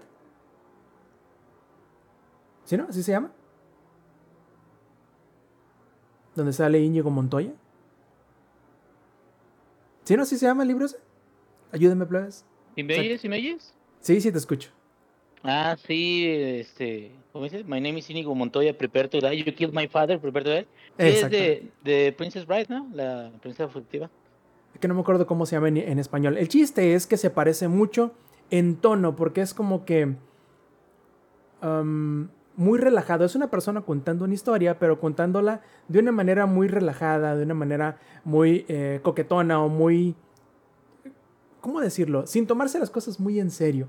Pero también se parece porque trata de eh, una muchacha, trenza que le llaman, eh, que tiene que salir de su no solamente de su zona de confort, sino que tiene que salir de la, par- de la única lugar donde ha vivido toda su vida en busca de algo muy en específico. La diferencia entre Princess Bride y Trenza es que, hasta donde sé, porque no he visto ni la película ni he leído el libro, es que aunque se supone que el protagonista es la princesa, en realidad todo lo hacen por ella, o todo sucede como que por rebote hacia ella. En este caso, Trenza es el agente de cambio, es la, es la persona que hace las cosas y que por ende empiezan a suceder más situaciones y ella es quien lo resuelve. Y me gusta muchísimo este mendigo libro, sobre todo por precisamente por la manera en cómo se cuenta, porque esta historia la cuenta uno de los personajes más enigmáticos y más carismáticos y que es uno de los fanáticos, es uno de los favoritos de los fanáticos de los libros de Brandon Sanderson. Este personaje se llama Hoyt eh, y precisamente dentro del Cosmer, entre entre un- una de entre muchas de sus personalidades que toma es un cuentacuentos. Y precisamente es lo que hace en este, en este, en este libro. Él cuenta la historia de Trenza, que podría haber sucedido o no como él la contó, y además mete muchísimos comentarios que la persona que es primeriza o que no tiene mucha experiencia o no tiene mucho recorrido en los, en los universos de Brandon Sanderson, podría descontarlos como, "Ah, mira qué curiosa esta cosita, pero en realidad para quienes han leído más de un libro y que conocen más de alguna serie o que ha leído todo lo que hay de Brandon Sanderson, siempre va a terminar eh, ocasionándote una cosquilla, es decir, esto está muy misterioso que lo haya dicho porque se parece a algo que ha sucedido por acá y vas y ayuda muy bien a entretejer o terminar de entretejer eh, el tapiz, por decirlo de alguna manera, de lo que es el Cosmer en lo... ¿Cómo decirlo? Como en un... como a la visión completa del Cosmer que no conocemos todavía porque no ha terminado de contarse todas las historias dentro de este universo. Pero como les digo, es muy interesante porque no se necesita tener ese conocimiento previo para disfrutar por completo de la historia de Trenza. Y creo que esa es una de las cosas más interesantes de este libro. Cualquier persona lo puede agarrar. No necesariamente tiene que conocer mucho de Brandon Sanderson. No necesariamente tiene que ser muy ávido lector porque es muy sencillo de leer. Y aunque es un libro relativamente Pues es- largo, Suena, suena un poquito como este. eh, ¿Cómo se llama el aliento de los dioses, no? O sea, suena como que independientemente de que sí está relacionado con otros.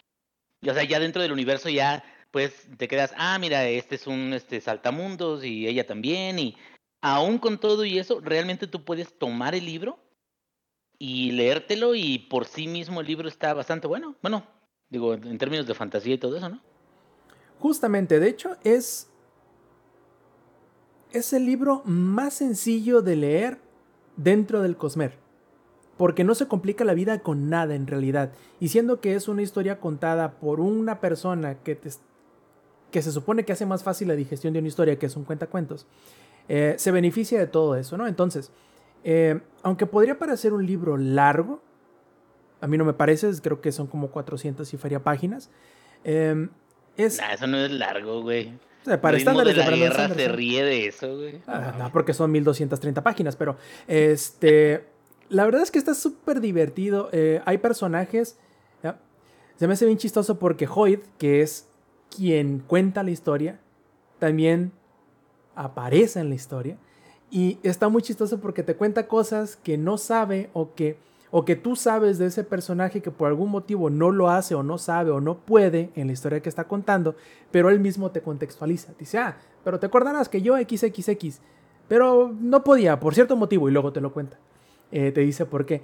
Eh, pero a final de cuentas yo creo que es una historia bastante entretenida, muy ligera. A mí el único detalle que no me... No te voy a decir que no me gusta, sino que es como que uno de los detalles de este tipo de historias, porque Trenza es una...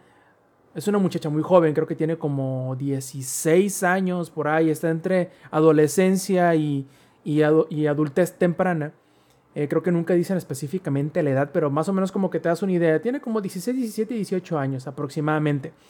Y uno de los recursos, o una de las situaciones que suceden en este tipo de historias es en donde no te imaginas una situación a lo mejor real, que obviamente no es una real, es fantasía, ¿no? Pero en donde una persona que no ha visto el mundo termine hasta cierto punto eh, superando a las personas en su propia rama de expertise.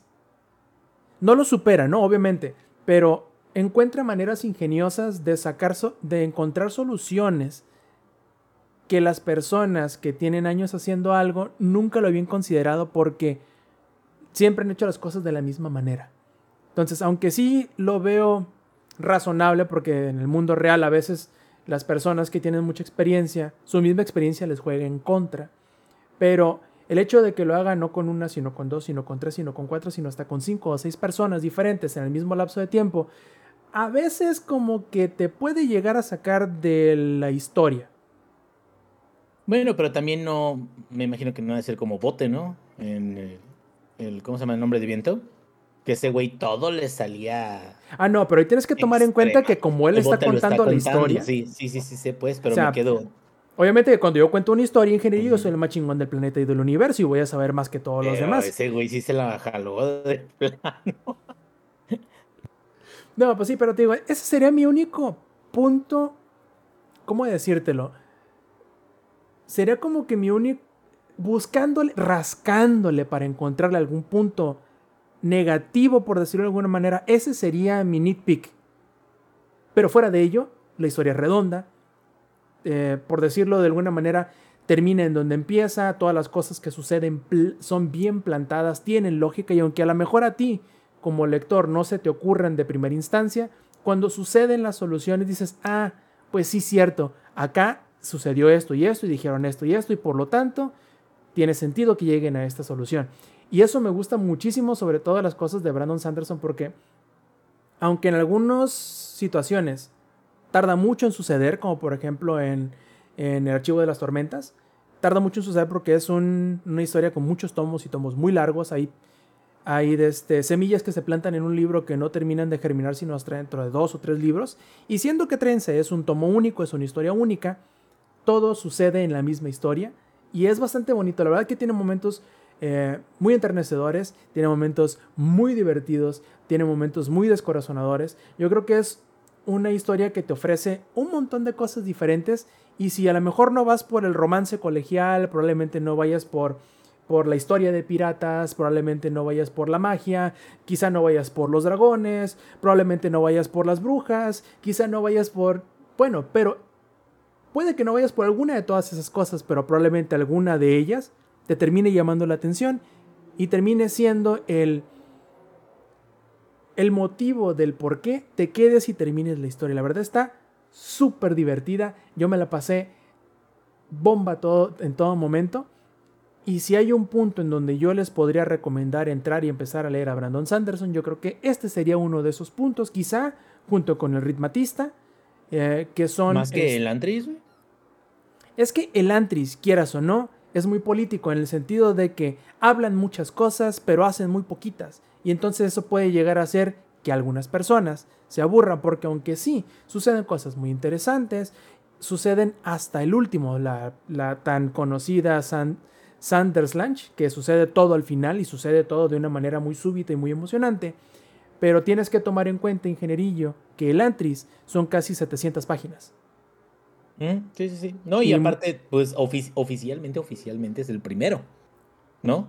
Y Mm. claro que tiene sus detalles que habría, oficialmente digo, o sea, el, el primer gran libro que creo que no es, bueno, no han dicho que, no he leído que sea parte de Cosmere, pero in- independientemente de eso es como el primer gran, gran, gran libro de, de ahí. Digo, aparte, ya había trabajado en muchas otras cosas, pero me refiero, sí sabes a qué me refiero, ¿no? No, claro, claro, sí te entiendo perfectamente, pero a mi apreciación, debido a que no necesitas nada antes, que es un libro relativamente corto y que tiene un estilo de narrativa que si de por sí muchos de los libros de Brandon Sanderson son muy sencillos de leer, yo creo que Trenza es el más sencillo de leer fuera de los libros que son intencionados para público infantil, como los de Alcatraz. Pero es tan sencillo de leer que la verdad esas 400 y feria páginas que son se te van como agua. No lo sientes en realidad. Y por eso yo creo, a mi muy particular punto de vista, creo, creo que es el libro con el cual yo aconsejaría a quien sea que está interesado en entrar y conocer a Brandon Sanderson para que lo lea. Porque tiene todo por lo cual tú puedes querer entrar, por ejemplo, a Mistborn, pero a lo mejor se te hace muy intimidante por ser tantos libros. O quizá el Antris, pero se te hace muy intimidante por ser muy largo. O Es como quizá- cuando uno recomienda Yakuza 0 para empezar la saga. güey. Exacto. No fue el primero, pero es un excelente punto de inicio. Y ya cuando te gustó, güey, ya valiste verga. Ya te vas a aventar toda la serie.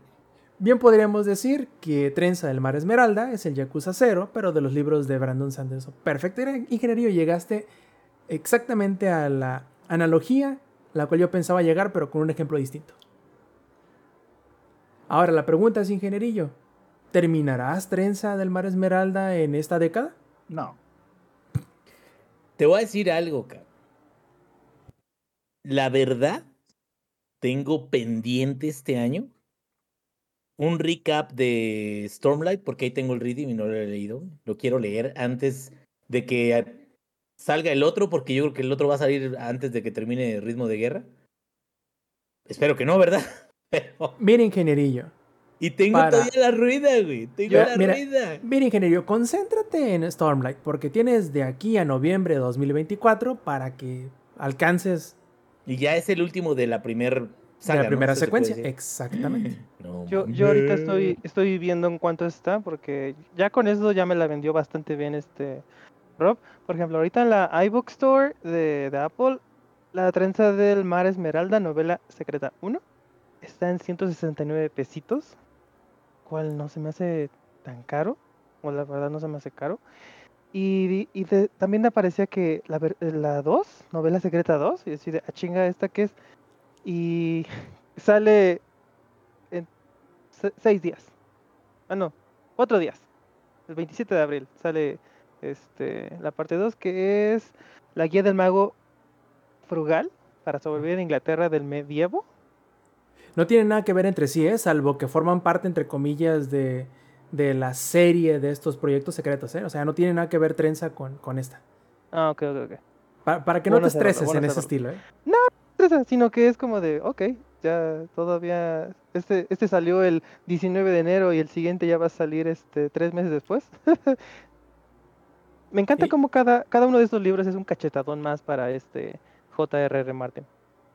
No, y aparte, a mí lo que me encanta de Brandon Sanderson, además de que lo que muestra, al menos parece ser una muy buena persona, es la ética de trabajo que tiene, en el que, por ejemplo, tiene como un año y medio, en donde todas las semanas eh, hace un video cortito en donde revela el avance que va teniendo de los proyectos que tiene actualmente. Por ejemplo, ahorita dice, no, pues de Stormlight 5 y llevo tanto por ciento.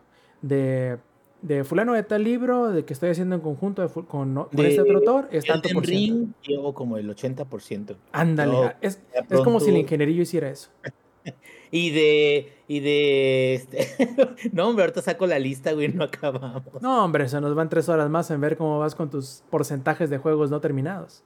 Perdón, empezados. Respuesta es sí. La respuesta es sí. Exactamente.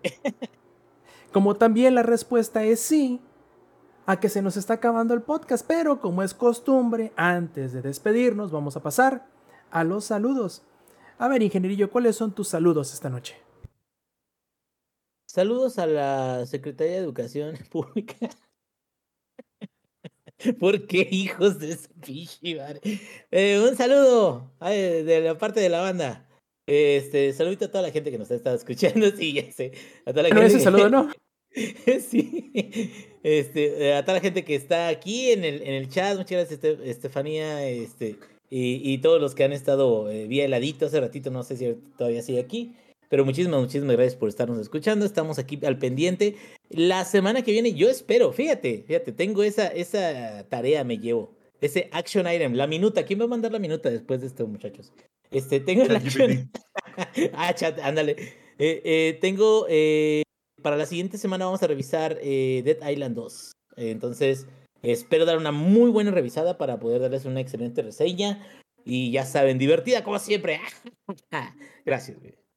Perfectísimo. Este, Eddie, ¿cuáles son tus saludos esta noche? Este, para las hermosas y preciosas personitas que estuvieron este, ahí comentando, interactuando, este, los TQM absolutamente a todos. Eh, para mi novia que pues viene en camino, se dio una escapada ella a Veracruz. Af- eh, Dios tiene sus, este, sus favoritos y pues bueno, ya se escapó. Estuvo, estuvo divertido. Am, ahí la amo muchísimo. Y pues bueno, ahí nos estará escuchando en la versión grabada, que es muy bonito que también nos vayan a escuchar en la versión grabada. Pero no es por nada, pero la verdad está más chido el ambiente en la versión en vivo. Pero bueno, nos escuchamos para la próxima semana. No les prometo ningún juego. La verdad no tengo en mente nada. Más que yo creo que les estaré mostrando este la versión de Nintendo Switch OLED de Tears of the Kingdom. A ver si nos llega. Y si sí, pues ya este, ahí habrá, habrá este, no unboxing, porque obviamente en el momento que me llegue voy a romper la caja a la verga. Pero ahí este, les mostraremos qué onda. Como niño chiquito en Navidad, güey. A huevo. No, no, no, no, no es lo primero. No, no, vieras, el Eduardo del futuro ya está endeudado hasta la verga. Ya está endeudado hasta la verga. Pero No, bueno. pero lo, lo- lo mejor es de esto es el Eddie diciendo, no, fíjate que ahorita no tengo nada, ¿eh? Y el Rob así con una lista de 18 pendientes para el Eddie, así. Por favor, Y el Eddie, no, ¿eh? O sea, fíjate que no está pendiente todo al 100, viejo. Pero bueno, a ver, mientras, mientras Roberto no este, no ponga cara de este a, a rato, a rato, a- cuando termine este cuando termine el meeting. bueno, cuídense muchísimo y nos escuchamos la próxima semana. Bye. Perfecto, Sampi, ¿cuáles son tus saludos esta noche? Pues como siempre, evidentemente a todos los que estuvieron en- aquí en la versión este, grabada, digo en vivo, güey, la versión en vivo es, es, es la mejor, güey, la versión en vivo porque pues la versión en vivo pueden, pueden ver nuestras caras y pueden participar en el chat y pueden, si, si ven que decimos alguna estupidez, no tienen que esperar a, a Twitter a decírnosla, aquí en vivo pueden escribirnos, hey, ingenierillo, estás mal, así no es. Como normalmente estamos acostumbrados, ¿no? Que el ingenierillo Estoy siempre mal. está mal. Estoy mal, güey. Estoy mal, toma. Sí, siempre el ingenierillo está mal, güey. O sea, el ingenierillo diciendo, no, güey, Minecraft ya dio lo que iba a dar, y los morros del ingenierillo, güey, Minecraft necesita 18 partes más, ¿no? Entonces, vengan a la versión grabada, está mucho más chida que la versión en vivo. Digo, al puta madre, siempre lo digo al revés, vengan a la versión en vivo que, eh, que está mejor que la grabada. A ver si ahora sí ya me salió, ¿no? Vengan a vernos, ya, para que puedan participar aquí en el chat y decirle al ingenierillo que está mal. Eh, ahí está, ya. Perfectísimo. Y este, que no se nos olvide un saludo a Alex, que no está esta semana Ah, no, con nosotros. que- que esperamos contar con su presencia la próxima semana. Pero en tanto si una cosa u otra, recordarles nuevamente, haciendo eco de todos mis compañeros, que se avienten para acá la versión en vivo los domingos a las 7 y media de la noche, horario de la CDMX, a través de twitch.tv, diagonal langaria. Si llega a suceder que nos atrasemos o aplacemos el día de la grabación del Showtime Podcast, pueden encontrarlo en nuestras redes sociales o en nuestro servidor de Discord que pueden encontrar en langaria.net, diagonal enlaces. Si no nos queda más, muchachos, nos despedimos de parte del ingenierillo, de parte del Samper, de parte del Eddy y del ausente Lex. Yo fui Roberto Sainz o Rob Sainz en Twitter y esta es la edición 309 del Showtime Podcast. Nos vemos la semana que entra. Stay metal. Langaria.net presentó.